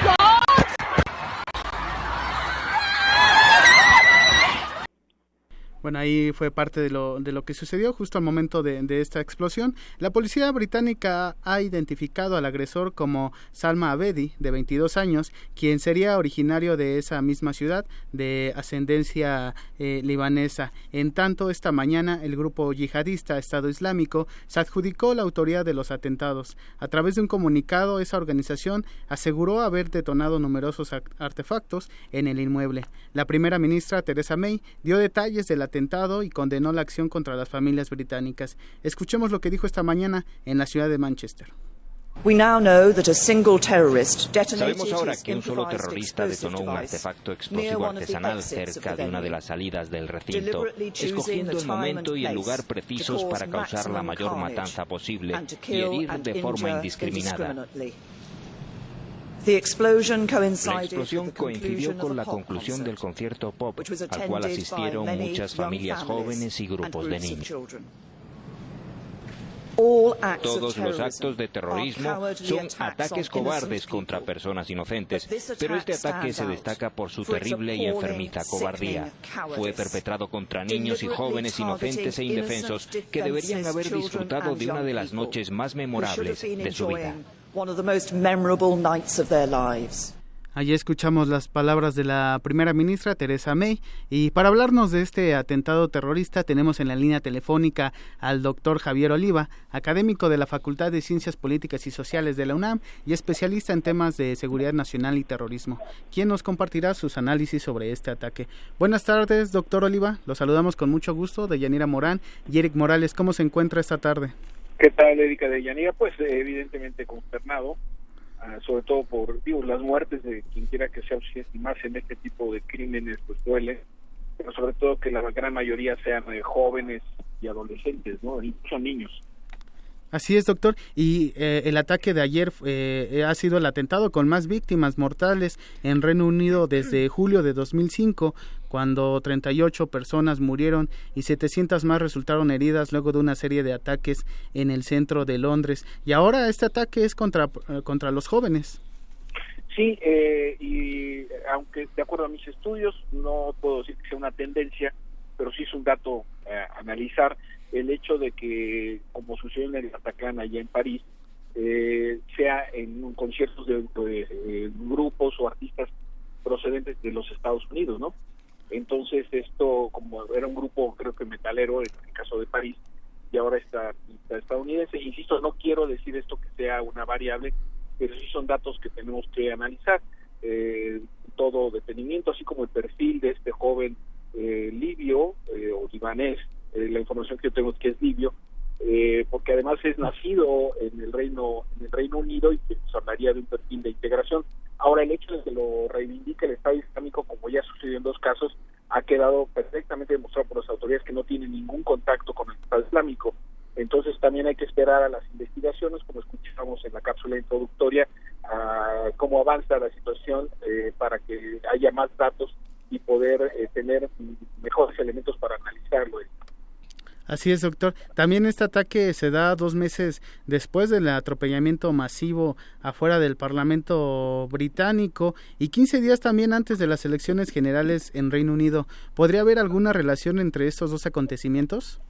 Bueno, eh, no lo tienen necesariamente en términos de una organización, eh, lo tienen en el sentido que son actos eh, propiamente terroristas. Ahora, el atropellamiento hace casi un poco más de un mes cerca del Parlamento británico, eh, las conclusiones del MI5, que es la estructura encargada de la seguridad interior y del propio Departamento de Interior, es que no encontraron ninguna explicación que, justificara la acción del conductor para atropellar y matar a seis personas. Eh, se le terminó calificando de psicópata, pero no hubo ninguna aproximación o algún dato que permitiera suponer alguna radicalización dentro de las actividades yihadistas. Entonces, eh, lo que sí este atentado con explosivos rompe la tendencia de la utilización de vehículos de carga o vehículos comunes para proyectarlos contra grupos de personas en un mercado navideño, como en el caso de Múnich en diciembre del año pasado, o en el caso de Niza, eh, en julio del año pasado también. Sí, doctor, eh, un gusto en saludarle. También en algún momento pues se ha comentado lo difícil que puede ser. Y regresamos al esquema de que son jóvenes los que lo cometen. ¿Perdón? No, no, adelante. Es que dejamos de escucharle un momento. Ah, sí. Entonces, esta, estas eh, características, eh, quien conducía el vehículo, en el caso de Londres, era una persona arriba de los 50 años y ahora vuelven a aparecer eh, un joven de 32. Hay que, hay que ver tuvo una red de apoyo, cómo organizaron y cómo consiguieron el explosivo y si en efecto hubo contacto con el Estado Islámico o no fue así. Y doctor, más allá de las investigaciones que se lleven a cabo por parte de las autoridades que pues están muy atentas a lo que pueda suceder en general en varios países como en, eh, en Francia, en Bélgica, donde han sucedido algunas situaciones y ahora también de nueva cuenta ahora en, en Manchester, es difícil frenar estas acciones. Hay mucho trabajo de inteligencia que sí tiene identificadas a personas que pueden eh, pueden reaccionar de alguna de alguna manera o pueden estar en contacto con grupos como eh, como pues el Estado Islámico y demás, pero es difícil sin duda frenar estas acciones. El mensaje sin duda es el miedo entre entre entre pues de este grupo hacia hacia las distintas hacia los distintos gobiernos. Y, además de Yanira, eh, recordemos al auditorio de Radio UNAM que el próximo 8 de junio son las elecciones generales en el Reino Unido y que muy buena parte de la base electoral del Brexit del 23 de junio del año pasado fueron precisamente el racismo y la xenofobia y que este muchacho de origen libio, aunque nacido en el Reino Unido, pues viene a, animar estas posturas eh, radicales de exclusión y que pues evidentemente en un contexto tan sensible pues de ninguna manera contribuyen a la normalización de las relaciones en este caso de la sociedad eh, británica. De allí que también el efecto negativo sobre la democracia también sea, pues sea, eh, espero que no sea demoledor, pero sin duda alguna, aunque en el Reino Unido se cuidan mucho de utilizar estos argumentos para las campañas electorales porque pues no no no, no lo hacen sin embargo es evidente que en el ánimo del elector pues va a estar presente este este elemento entonces habrá que ver cómo cómo se procesa de aquí al 8 de junio eh, las elecciones anticipadas eh, convocadas por Theresa May para tener un mejor liderazgo para las negociaciones del Brexit. Si, insisto, no, esto no, no, no repercute para que resurjan estas eh, posiciones que se habían contenido de alguna manera con el mensaje de los resultados electorales en, Francia. Y, por supuesto, esto que señala sobre los servicios de inteligencia, pues los, los terroristas están organizando atentados todos los días y basta con que la autoridad se equivoque uno solo para que puedan lograr su, pues, su grave, grave cometido. Así es, doctor. Y aunque ya mencionaba que este puede ser pues un, ataque aislado, no necesariamente parte de una organización terrorista, sí demuestra que una vez más que Europa sigue vulnerable a este tipo de, de ataques y eh, sobre todo viene en el contexto donde la Unión Europea tiene esa faceta de refundación, por así decirlo, eh, después de la salida del Reino Unido y más aún cuando viene la reunión del Grupo de los Siete, parte de la gira del presidente Trump, en donde ya ha anunciado el primer ministro italiano que lanzará un mensaje muy muy fuerte en contra del terrorismo, lógicamente, pero el problema es que eh, las actividades terroristas pueden terminar por eh, sí vulnerar nuestras libertades individuales, eh, sí las garantías ciudadanas también en aras del control, es decir, cuánta seguridad soporta la democracia, pero también cuánta democracia soporta las políticas de seguridad. Entonces, eh, se tiene que actuar con mucho tiempo, con mucha cautela y los servicios de inteligencia son fundamentales para poder garantizar la democracia en países que se encuentran bajo presión de atentados terroristas, en este caso como el Reino Unido. Pues sí, efectivamente, doctor, es parte de lo que hoy, hoy se tiene y, la manera también en cómo, hacia dónde tienen que mirar también los distintos gobiernos de cómo enfrentar este problema que parece parece que no es fácil de determinarlo, sobre todo por los conflictos que siguen en distintas zonas y, todo el engranaje que hay entre pues las propias eh, las propias autoridades de los países que están trabajando para tratar de revertir eh, las posibilidades que se efectúe un ataque terrorista, pero también a nivel gobierno, pues están también las propias discusiones entre los entre los gobiernos y bueno, pues también veremos porque es eh, sin duda algo muy difícil lo que sucede con este grupo de, terroristas. Así es, y, habrá que ver también cómo afecta también a las políticas de, de migración y esto pues habrá que estar pendiente en los próximos días. Muy bien. Así es, doctor. Pues agradecemos mucho que haya compartido su análisis con el público de Prisma RU de Radio UNAM y pues eh, le agradecemos también mucho mucho que nos haya tomado la, la llamada esta tarde. Estoy estaré pendiente de próximas colaboraciones. Gracias a ustedes.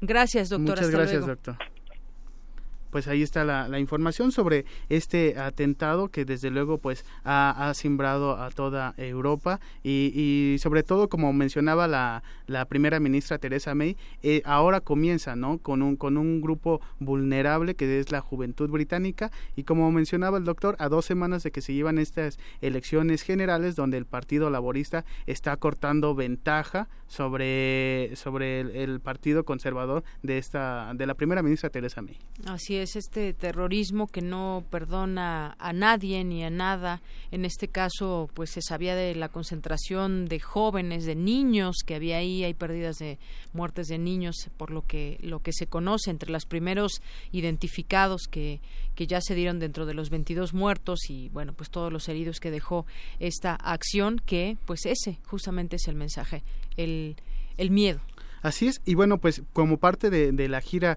que mencionaba también el doctor Oliva, Donald Trump eh, mandó un mensaje este, este día en, en Palestina, donde ayer se reunía en Israel con el primer ministro Netanyahu y le decía que estaba en toda la disposición de colaborar a una rara paz, así lo mencionó, para que se reconcilien las dos partes, tanto la israelí como la palestina, y bueno, acudió ayer a Israel y ahora eh, con su par palestino también dice tener una buena voluntad para mediar entre este conflicto que ya tiene durante muchas décadas, pues en una zona bastante tensa entre los dos pueblos. Así es. Bueno, pues veremos también ese giro que se va dando en las propias comunicaciones de los gobiernos y cómo pueden enfrentar estos problemas. Sí, y que será parte también fundamental de esta reunión que tengan en el G7, donde se reunirán las potencias mundiales eh, en Europa el próximo junio y donde Donald Trump se especula tendrá una participación importante junto a, su homólogo Emmanuel Macron, que también se espera que tenga eh, ese liderazgo que, que ha, ha, iniciado con, con esta nueva administración independiente y sobre todo pues de la nueva generación de políticos, eh, como dicen, ¿no? Estilo Justin Trudeau y, Barack Obama, que son realmente progresistas y muy interesante lo que eh, se plantea frente pues a un conservadurismo de Theresa May y Donald Trump. Este tema del terrorismo será fundamental, lo que se llegue a analizar y debatir en esa cumbre del G7 que ya es el próximo junio. Así es, los retos que tiene cada cada gobernante y entre ellos pues está que mencionabas el de Francia Emmanuel Macron que también llega con pues digamos que pues dentro de un contexto muy específico allá en Francia en algún momento pues no se había definido bien a bien el triunfo completamente claro en la segunda vuelta se define y en frente sí tiene muchos retos y entre los tantos retos está también el tema del terrorismo. Así es y bueno pues por una parte el, lado progresista por así llamarlo y por el otro la ultraderecha. Entonces eh, si si bien hay diferentes diferentes formas de pensar pues el terrorismo es algo en el que se deben colaborar las dos partes y bueno este grupo del G será fundamental, sobre todo por los recientes ataques terroristas en Europa, que ya son numerosos y ha cobrado muchas vidas. Muy bien, pues muchas gracias, Eric. Muchas gracias, Deyanira. Nos escuchamos mañana. Hasta mañana.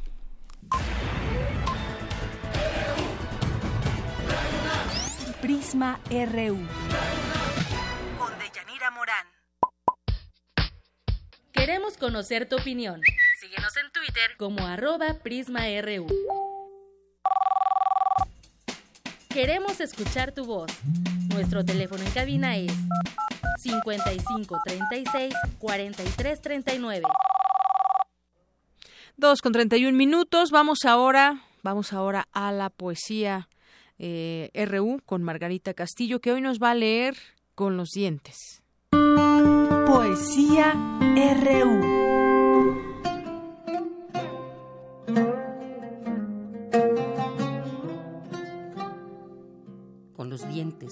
Defenderé cada palmo de tierra de mi patria, con los dientes. Y no aceptaré otro lugar en lugar de este, mi lugar. Aunque me dejen colgado de las venas de mis venas, aquí sigo, esclavo de mi afecto, pegado a la cerca de mi casa, pegado al rocío y a la frágil azucena del jardín.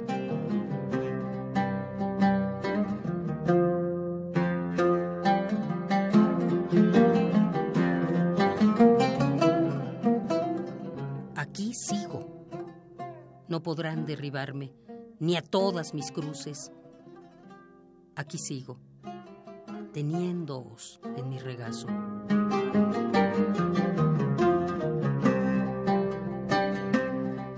Con los dientes defenderé cada palmo de tierra de mi patria con mis dientes. Y no aceptaré otro lugar en lugar de este, mi lugar.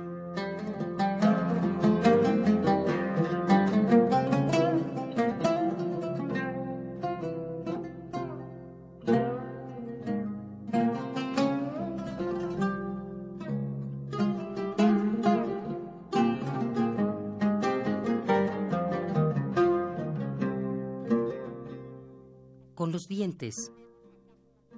Taufik Siyad.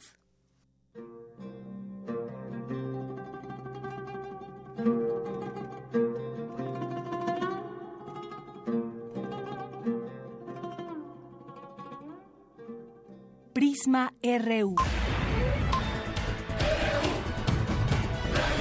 Un programa con visión universitaria para el mundo.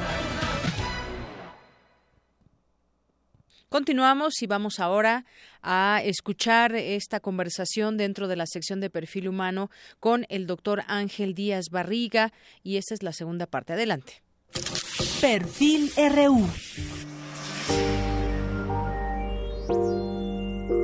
Ángel Rogelio Díaz Barriga Casales es doctor en Pedagogía por la Facultad de Filosofía y Letras de la UNAM y doctor honoris causa por el Consejo Superior de la Universidad Nacional Lomas de Zamora y las universidades de Colima, Tlaxcala y Querétaro.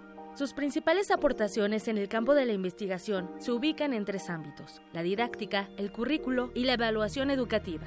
Ha publicado un total de 38 obras, 16 de ellas de autor, de las cuales 7 son libros y 9 son cuadernos de investigación, 11 libros como coautor y 10 más como coordinador. Se ha desempeñado como miembro del comité y consejo editorial de la Revista Mexicana de Investigación Educativa y director de la colección Educación Superior en América Latina de Ediciones Pomares. Fue director de la revista Perfiles Educativos y ha participado en diversos órganos colegiados de la UNAM. Es miembro de la Academia Mexicana de Ciencias, del Consejo Mexicano de Investigación Educativa, de la Asociación Francófona Internacional de Investigación Científica en Educación con sede en París, de la Academia Mexicana de Ciencias y del Consejo Consultivo del Programa Interuniversitario de Doctorado en Educación de la Universidad Nacional 3 de Febrero en Buenos Aires, Argentina. Este es el perfil humano del doctor Ángel Díaz Barriga. Thank you.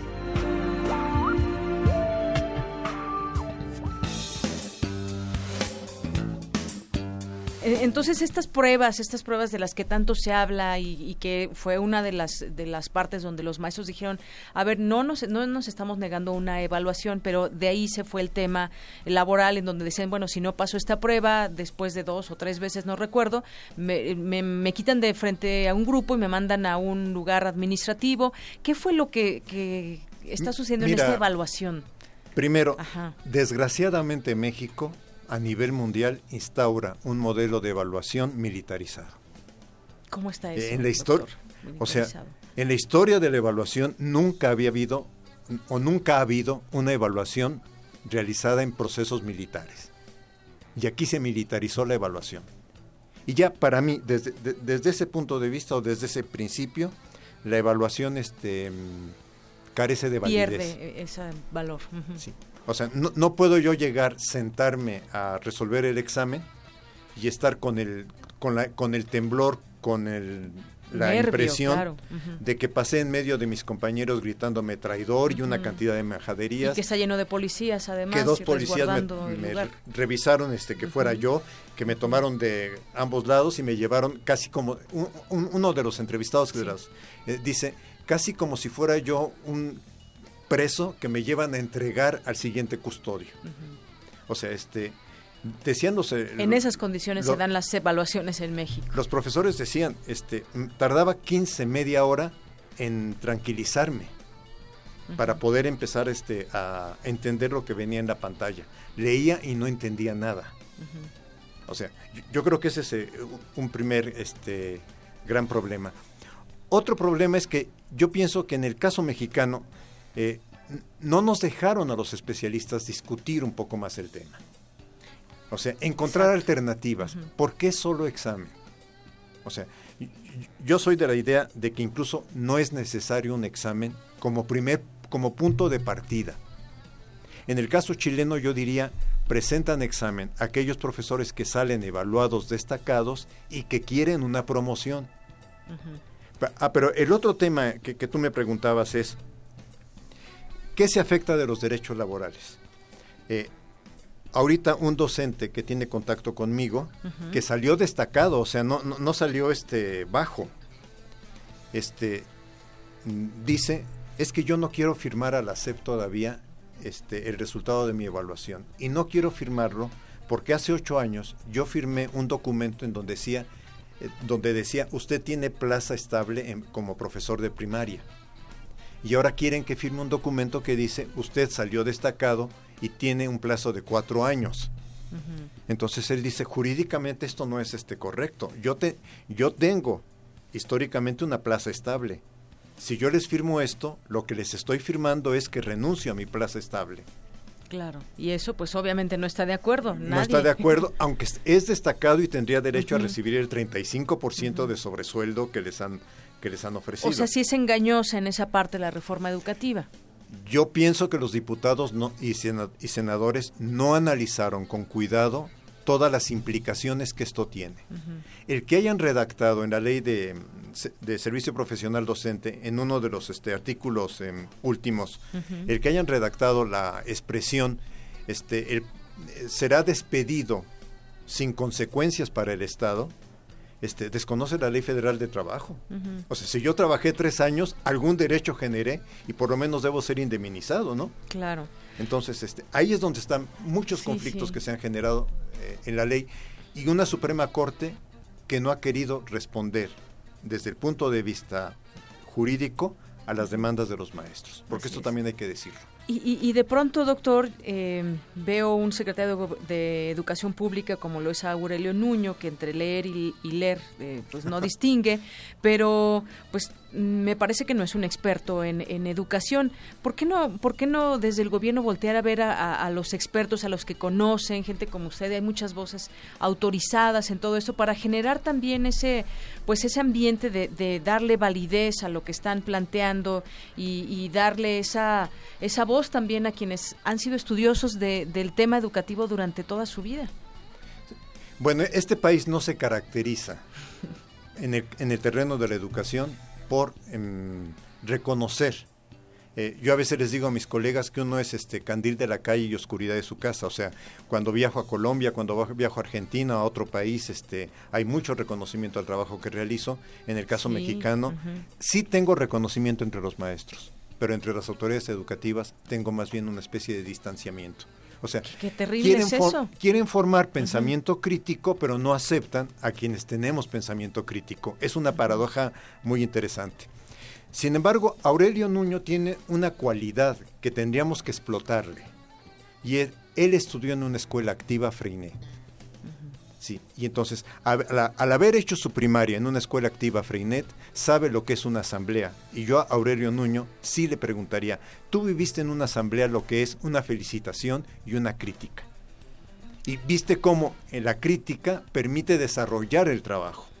Entonces, hoy, llámanos a criticar, invítanos a criticar porque lo que vamos a hacer es perfeccionar, ayudar a perfeccionar este proyecto este, que sí le vemos en su parte ambiciosa muchas deficiencias. Es que de pronto el poder o el estar en un cargo tan importante los llega a marear, no sé, ha pasado con muchas personas, no sé exactamente qué, qué suceda en este caso, pero pues lo que se dice ahora es que en 10 años podemos tener ya los frutos de este modelo educativo. Bueno, ese era otro, un tema que dejé pendiente, o sea, falta de continuidad. O sea, lo que hemos visto en estos años es, llega el presidente Fox, este, con el gobierno de cambio, formula una ruta educativa. Llega el presidente Calderón y formula otra ruta educativa. Llega el presidente Peña, Nieto, y hay otra ruta educativa. O sea, mientras cada mientras la educación siga siendo el botín de cada sexenio, voy a decir así, o sea, donde cada sexenio quiere decir yo hice esto por la educación, no vamos a poder tener metas de mediano plazo. Y los cambios en la educación sí solo se pueden observar en mediano plazo. Así es. Doctor, bueno, pues se nos está acabando el tiempo, es un tema que daría para muchos programas, pero yo también quisiera preguntarle un poco acerca de, pues eh, cuando tiene usted tiempo libre, ¿a qué se dedica? ¿Le gusta la música? ¿Le gusta leer? ¿Qué le gusta hacer en su tiempo libre, libre que a lo mejor no es tanto, pero, pero ¿qué hace? Mira, depende mucho del tiempo libre. Este, bueno, te diré que desde prácticamente desde 1980 más o menos, los sábados los dedico a alguna universidad estatal. O sea, o sea, a este, trabajar. y por una razón, este, eso me, da contacto con profesores de las entidades federativas que no, no viven la realidad de los profesores este, de Ciudad de México. Entonces, para mí ha sido una fuente de enriquecimiento completa. Yo, y en realidad yo digo, yo les debo a los profesores este, mis, mis conocimientos, porque son mis interlocutores y son con quienes voy construyendo y quienes me van platicando, mira, me pasó esto, tengo este problema, este, la supervisión escolar está haciendo esto, eh, etcétera. Incluso ahora en mi Face, por ejemplo, que escribí voluntariamente a fuerzas, porque en una entidad federativa les dicen a los profesores, los convocamos a que voluntariamente se inscriban para ser evaluados hasta el 28 de abril. Pero si el 28 de abril no juntamos 1.300 y tantos, entonces la autoridad va a designar quiénes deben ser evaluados. Entonces yo digo, es voluntariamente a fuerzas. Sí, sí, sí. O sea, este... Pero esos documentos, ¿cómo los consigo? Con un profesor que me dice, mira, me llegó, eh, mi director me entregó esto. Entonces le digo, oye, ¿me dejas este fotocopiarlo? Yo en general le quito nombres y quito, este, y si los publico. Muy bien, bueno, pues ahí está. Eh, yo creo que todo esto que usted nos dice, que tú nos dices, es un enriquecimiento de experiencias, de conocer realmente lo que sucede desde el aula hasta los niveles más altos donde se discuten temas de, de educación. Pero pues bueno, ya hoy fue el perfil humano. En otras ocasiones, si nos permites, doctor, te llamaremos para ir conociendo más de este tema cuando así lo amerite también el, el contexto social en que se van dando las cosas en el ámbito educativo. Muchas gracias. te lo agradezco mucho y siempre a disposición de Radio UNAM. Gracias, hasta luego, doctor. Hasta luego. Prisma RU. Un programa con visión universitaria para el mundo. Para nosotros, tu opinión es muy importante. Síguenos en Facebook como Prisma RU. Queremos conocer tu opinión. Síguenos en Twitter como arroba PrismaRU.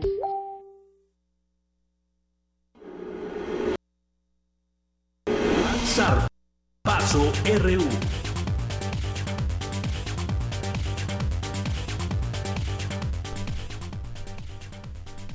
¿Qué tal, Isaí? ¿Cómo estás? Muy bien, Deya, ¿y tú? Pues bien, aquí pues bien. tratando de escuchar los deportes contigo. Qué bueno, pues eh, vamos a dar inicio a la, información deportiva de la universidad porque los equipos representativos del UNAM tuvieron una destacada actuación en la universidad al ganar 37 medallas en nueve disciplinas. Es la cifra de metales más alta alcanzada por esta casa de estudios en la era moderna de la justa deportiva estudiantil más importante del país cuya sede fue la Universidad Autónoma de Nuevo León, certamen eh, avalado por el Consejo Nacional del Deporte de la Educación. Además, la, de, la delegación Auriazul culminó en la cuarta posición de la tabla por puntos con un total de 1.426 unidades. La Universidad Autónoma de Nuevo León logró el primer lugar con 3.410, seguida de la Universidad de Guadalajara con 2.108 y la Autónoma de Chihuahua con 1.970 unidades. Aspecto, aspecto que también mejoró, pues los Pumas avanzaron dos peldaños en relación con la edición anterior. Maximiliano Aguilar Salazar, director de deporte representativo de la Dirección General del Deporte Universitario, señaló que fue una buena práctica que pasará a la historia en cuanto a los alumnos clasificados, pues para esta edición, en la 2017, lograron su boleto 226 deportistas, también la cifra más alta en los últimos 12 años y eh, también eh, los Pumas Acatlán se coronaron campeones en intermedia de la Organización Nacional Estudiantil de Fútbol Americano en la conferencia 2B tras derrotar en la final a los Lobos de la Benemérita Universidad Autónoma de Puebla con marcador de 26-0. Eh, realmente Pumas Acatlán tuvo una destacada eh, participación a lo largo de todo el torneo, ya que llegó invicto a la final y se consagró, eh, como bien lo mencionábamos, al vencer a la, a la Autónoma de Puebla con un marcador muy abultado, los blanquearon y la verdad es que hubo mucha a la ofensiva y tanto a la defensiva hubo un balance muy bueno del equipo allá de Acatlán y bueno vamos a esperar qué puede sacar ahora la, el equipo de la de la liga de la Liga Mayor para este septiembre que inicia la temporada de la ONEFA y también bueno ya habíamos platicado que eh, se había presentado la regla 9-9 en el fútbol mexicano. Esto da un chance más a los futbolistas mexicanos. Tienen un tienen digamos un cuando tienes el equipo eh, puedes antes teníamos la regla 18 que podían eh, llamar para jugar a 10 jugadores extranjeros y a 8 nacionales. Entonces hubo muchísima polémica porque pues no había muchos delanteros mexicanos y luego todos los delanteros que vienen son eh, la mayoría extranjeros. Exacto, se estaban convirtiendo en delanteras muy extranjeras, por decirlo de alguna manera. Efectivamente, entonces ya con esta nueva regla 9-9 pues se va a dar oportunidad a los canteranos, a, los futbolistas mexicanos y bueno, se le resta una posición a los jugadores extranjeros, pero pues hay un balance ya en la liga mexicana. Y también eh, platicábamos que... Oye, y, bueno, antes de continuar, algunas otras cosas que incluso ayer ya no ya no dio tiempo que yo decía, bueno, pues ya, ya pasaron, como lo del Real Madrid que querías cacarear mucho. Pero bueno, íbamos a entrevistar, pero no nos contesta. a ¿Y por qué lo íbamos a entrevistar? Cuéntanos. Íbamos a entrevistar... Eh... Íbamos a entrevistar al head coach del equipo de Acatlán, eh, José Antonio San Martín, para que nos hablara sobre esta, esta cuestión del equipo, cómo es primero ordenar un equipo que durante todo el torneo pues quede invicto y llegar a la final y también ganar eh, la final, ¿no? Se coronó campeón Pumas Zacatlán. Efectivamente, entonces íbamos a hablar con el head coach, este José Antonio San Martín, lamentablemente al parecer tiene apagado el celular, pero vamos a intentarlo el día de mañana, aquí lo vamos a tener, esperemos, para pues es que es un tema muy interesante, ese fútbol americano, un tema que ha cobrado mucha popularidad eh, también en los últimos en los últimos tiempos se habla del fútbol como el máximo deporte nacional, pero también el fútbol americano en, las escuelas, en las universidades, pues va cobrando relevancia y más aún que ya viene, bueno, regresó la NFL a México, el partido anterior con los Raiders y los Tejanos y este año vienen eh, los Patriotas de Inglaterra, los campeones de la NFL, igualmente van a enfrentar a los Raiders. Entonces es muy interesante cómo nuevamente el fútbol americano pues va adquiriendo popularidad dentro de, de los jóvenes y en especial de las universidades. Así es, sí, sin duda es importante conocer cómo se está, qué está pasando en, en, en el deporte universitario que se genera también desde los distintos campus, eso es importante y aquí justamente de eso se trata en esta sección, de ir conociendo esos logros y conocer también de qué manera se pueden insertar más jóvenes a, los distintos deportes que ofrece la UNAM y por supuesto pues también damos una, una, una pasadita por todo lo que está sucediendo en los deportes nacionales e internacionales. Efectivamente, y ya que estamos, bueno, tocamos el tema del fútbol, ya están listas las finales de, la Liga MX. ¿A, quién le vas? ¿Chivas o Tigres? Uf, pues ninguno, a ninguno, pero no, no, en esos, en ese caso no, no, no tengo equipo, pero pues creo que lo comentábamos la otra vez, viene jugando bien, bien Tigres, aunque yo creo que mucha más gente en México creo que le va a Chivas más que a Tigres. Sí, es un equipo muy popular. Es un equipo popular, entonces, pues Rodrigo le va a Tigres, por ejemplo. Yo también le voy a Tigres. ¿Y, la, ¿Y los Pumas qué? Ah, en este juego. Sí, en ah, este bueno, juego. Está bien. No, y, y es que, bueno, eh, los Tigres eh, terminaron muy bien el, el torneo. Ya en la liguilla golearon a Monterrey, golearon a Cholos. Y pues, mientras tanto, Chivas como que ahí empataba y por su mejor posición en la tabla general, pues avanzó hasta ahorita a la final. Sin embargo, eh, bueno, Chivas tiene 11, 11 estrellas en su escudo, 11 campeonatos y viene por la décima segunda estrella. Y en tanto, los Tigres van por su bicampeonato, ¿no? Sería el tercer equipo de la Liga Mexicana que consiga un bicampeonato en la actual era, ya que lo consiguió Pumas en 2004, lo consiguió León y ahora Tigres eh, intenta la hazaña. Entonces vamos a ver qué, qué, pues, qué, sucede. Se juega el juego de, de ida en el Estadio Universitario el jueves y la vuelta será en Guadalajara el próximo domingo. Bueno, pues ya nos platicarás ahí a ver cómo quedan los marcadores y cómo estuvieron los juegos. Me voy a ir a Monterrey para traerles toda la pasión Todo el del detalle, así como te fuiste a, a A Las, Vegas, Vegas. a la pelea. Muy bien, pues que te vaya bien en Monterrey, te echas un cabrito, a ver qué, qué nos Claro que traes sí, de por allá. Pues hasta aquí la información deportiva y nos escuchamos mañana. Hasta mañana, Isaí, buenas tardes.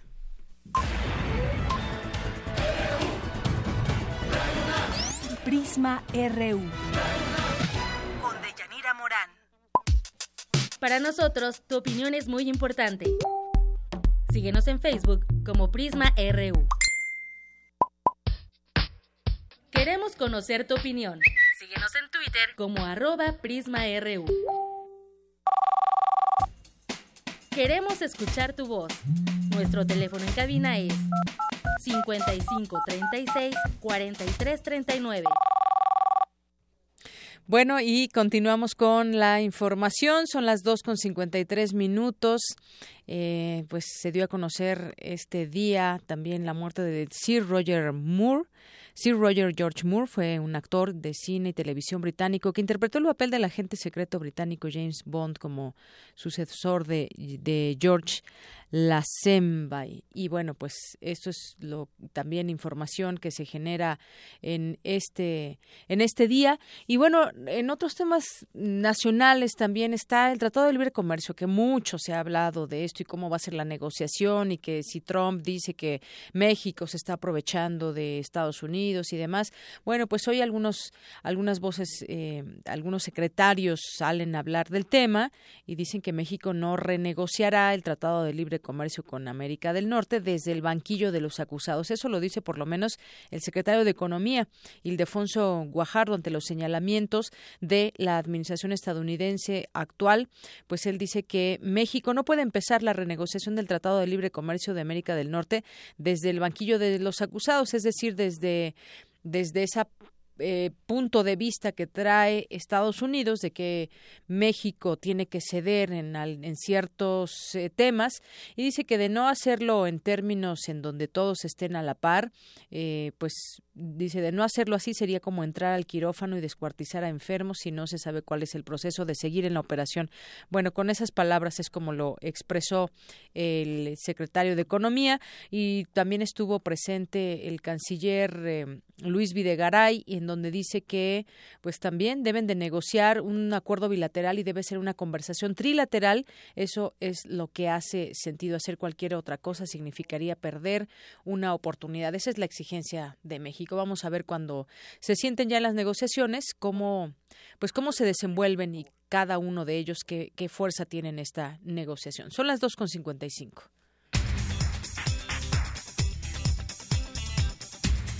Bueno, y nos vamos ahora a nuestro resumen final con mi compañera Virginia Sánchez. ¿Qué tal, Vicky? Buenas tardes, adelante. Hola, ¿qué tal, Deyanira? Muy buenas tardes. La Comisión Federal de Electricidad informó que una falla en la línea de transmisión Tabasco-Campeche afectó a más de 1.700.000 usuarios en Tabasco, Campeche, Yucatán y Quintana Roo. En temas internacionales, este martes el presidente venezolano Nicolás Maduro firmó las bases para conformar la Asamblea Nacional Constituyente, con la que se aseguró se logrará la paz en su país. Y el presidente de Estados Unidos, Donald Trump, arribó este día a Roma para encontrarse el día de mañana con el Papa Francisco en el Vaticano, acto con el que iniciará en Europa su primera gira internacional. Este es el reporte hasta el momento de Yanira. Muy buenas tardes. Muy bien, pues Vicky, muchas gracias por la información. 2 con 56 minutos. Ya casi nos vamos. Gracias por estar con nosotros, por acompañarnos en estas dos horas de Prisma RU aquí en Radio UNAM, en el 96.1 de FM. Gracias a todo el equipo que hace posible que usted nos escuche todos los días de lunes a viernes, de 1 a 3 de la tarde. Y recuerde, el próximo martes, el próximo martes cumplimos un año ya al aire y nos agradaría conocerlos, invitarlos a que puedan estar con nosotros. Haremos una transmisión en la sala Julián Carrillo, una transmisión especial. Ojalá que nos puedan acompañar a partir de la una, aunque sea un ratito. Vamos a estar ahí hasta las 3 de la tarde. Ojalá que se pueda quedar con nosotros y lo invitamos con todo el entusiasmo para conocer también algunos de los radioescuchas que puedan estar por ahí. Así que, pues ahí está la invitación abierta para que estén con nosotros el próximo martes 30 de mayo, que cumplimos un año. Son las 2 con 57 minutos y nos despedimos con parte de esta canción que se llama Creep de Radiohead, porque hoy cumpleaños su baterista que se llama se llama Phil Selwyn. Así que con esto nos despedimos hoy un poco un poco depresivos para eh, para un día. Bueno, es que hay muchas muchas informaciones que no nos dejan con muy buen sabor de boca, sobre todo pues en los temas de terrorismo que platicábamos hace unos momentos, pero aquí seguimos y por lo pronto nos despedimos. Yo soy Deyanira Morán, gracias por su compañía. Nos escuchamos mañana en punto de la una.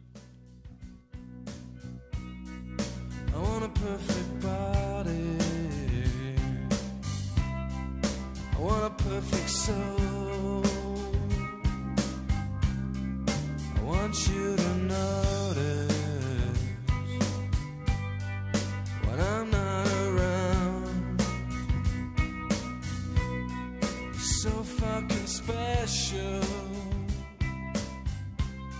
I wish I was special, but I'm a creep.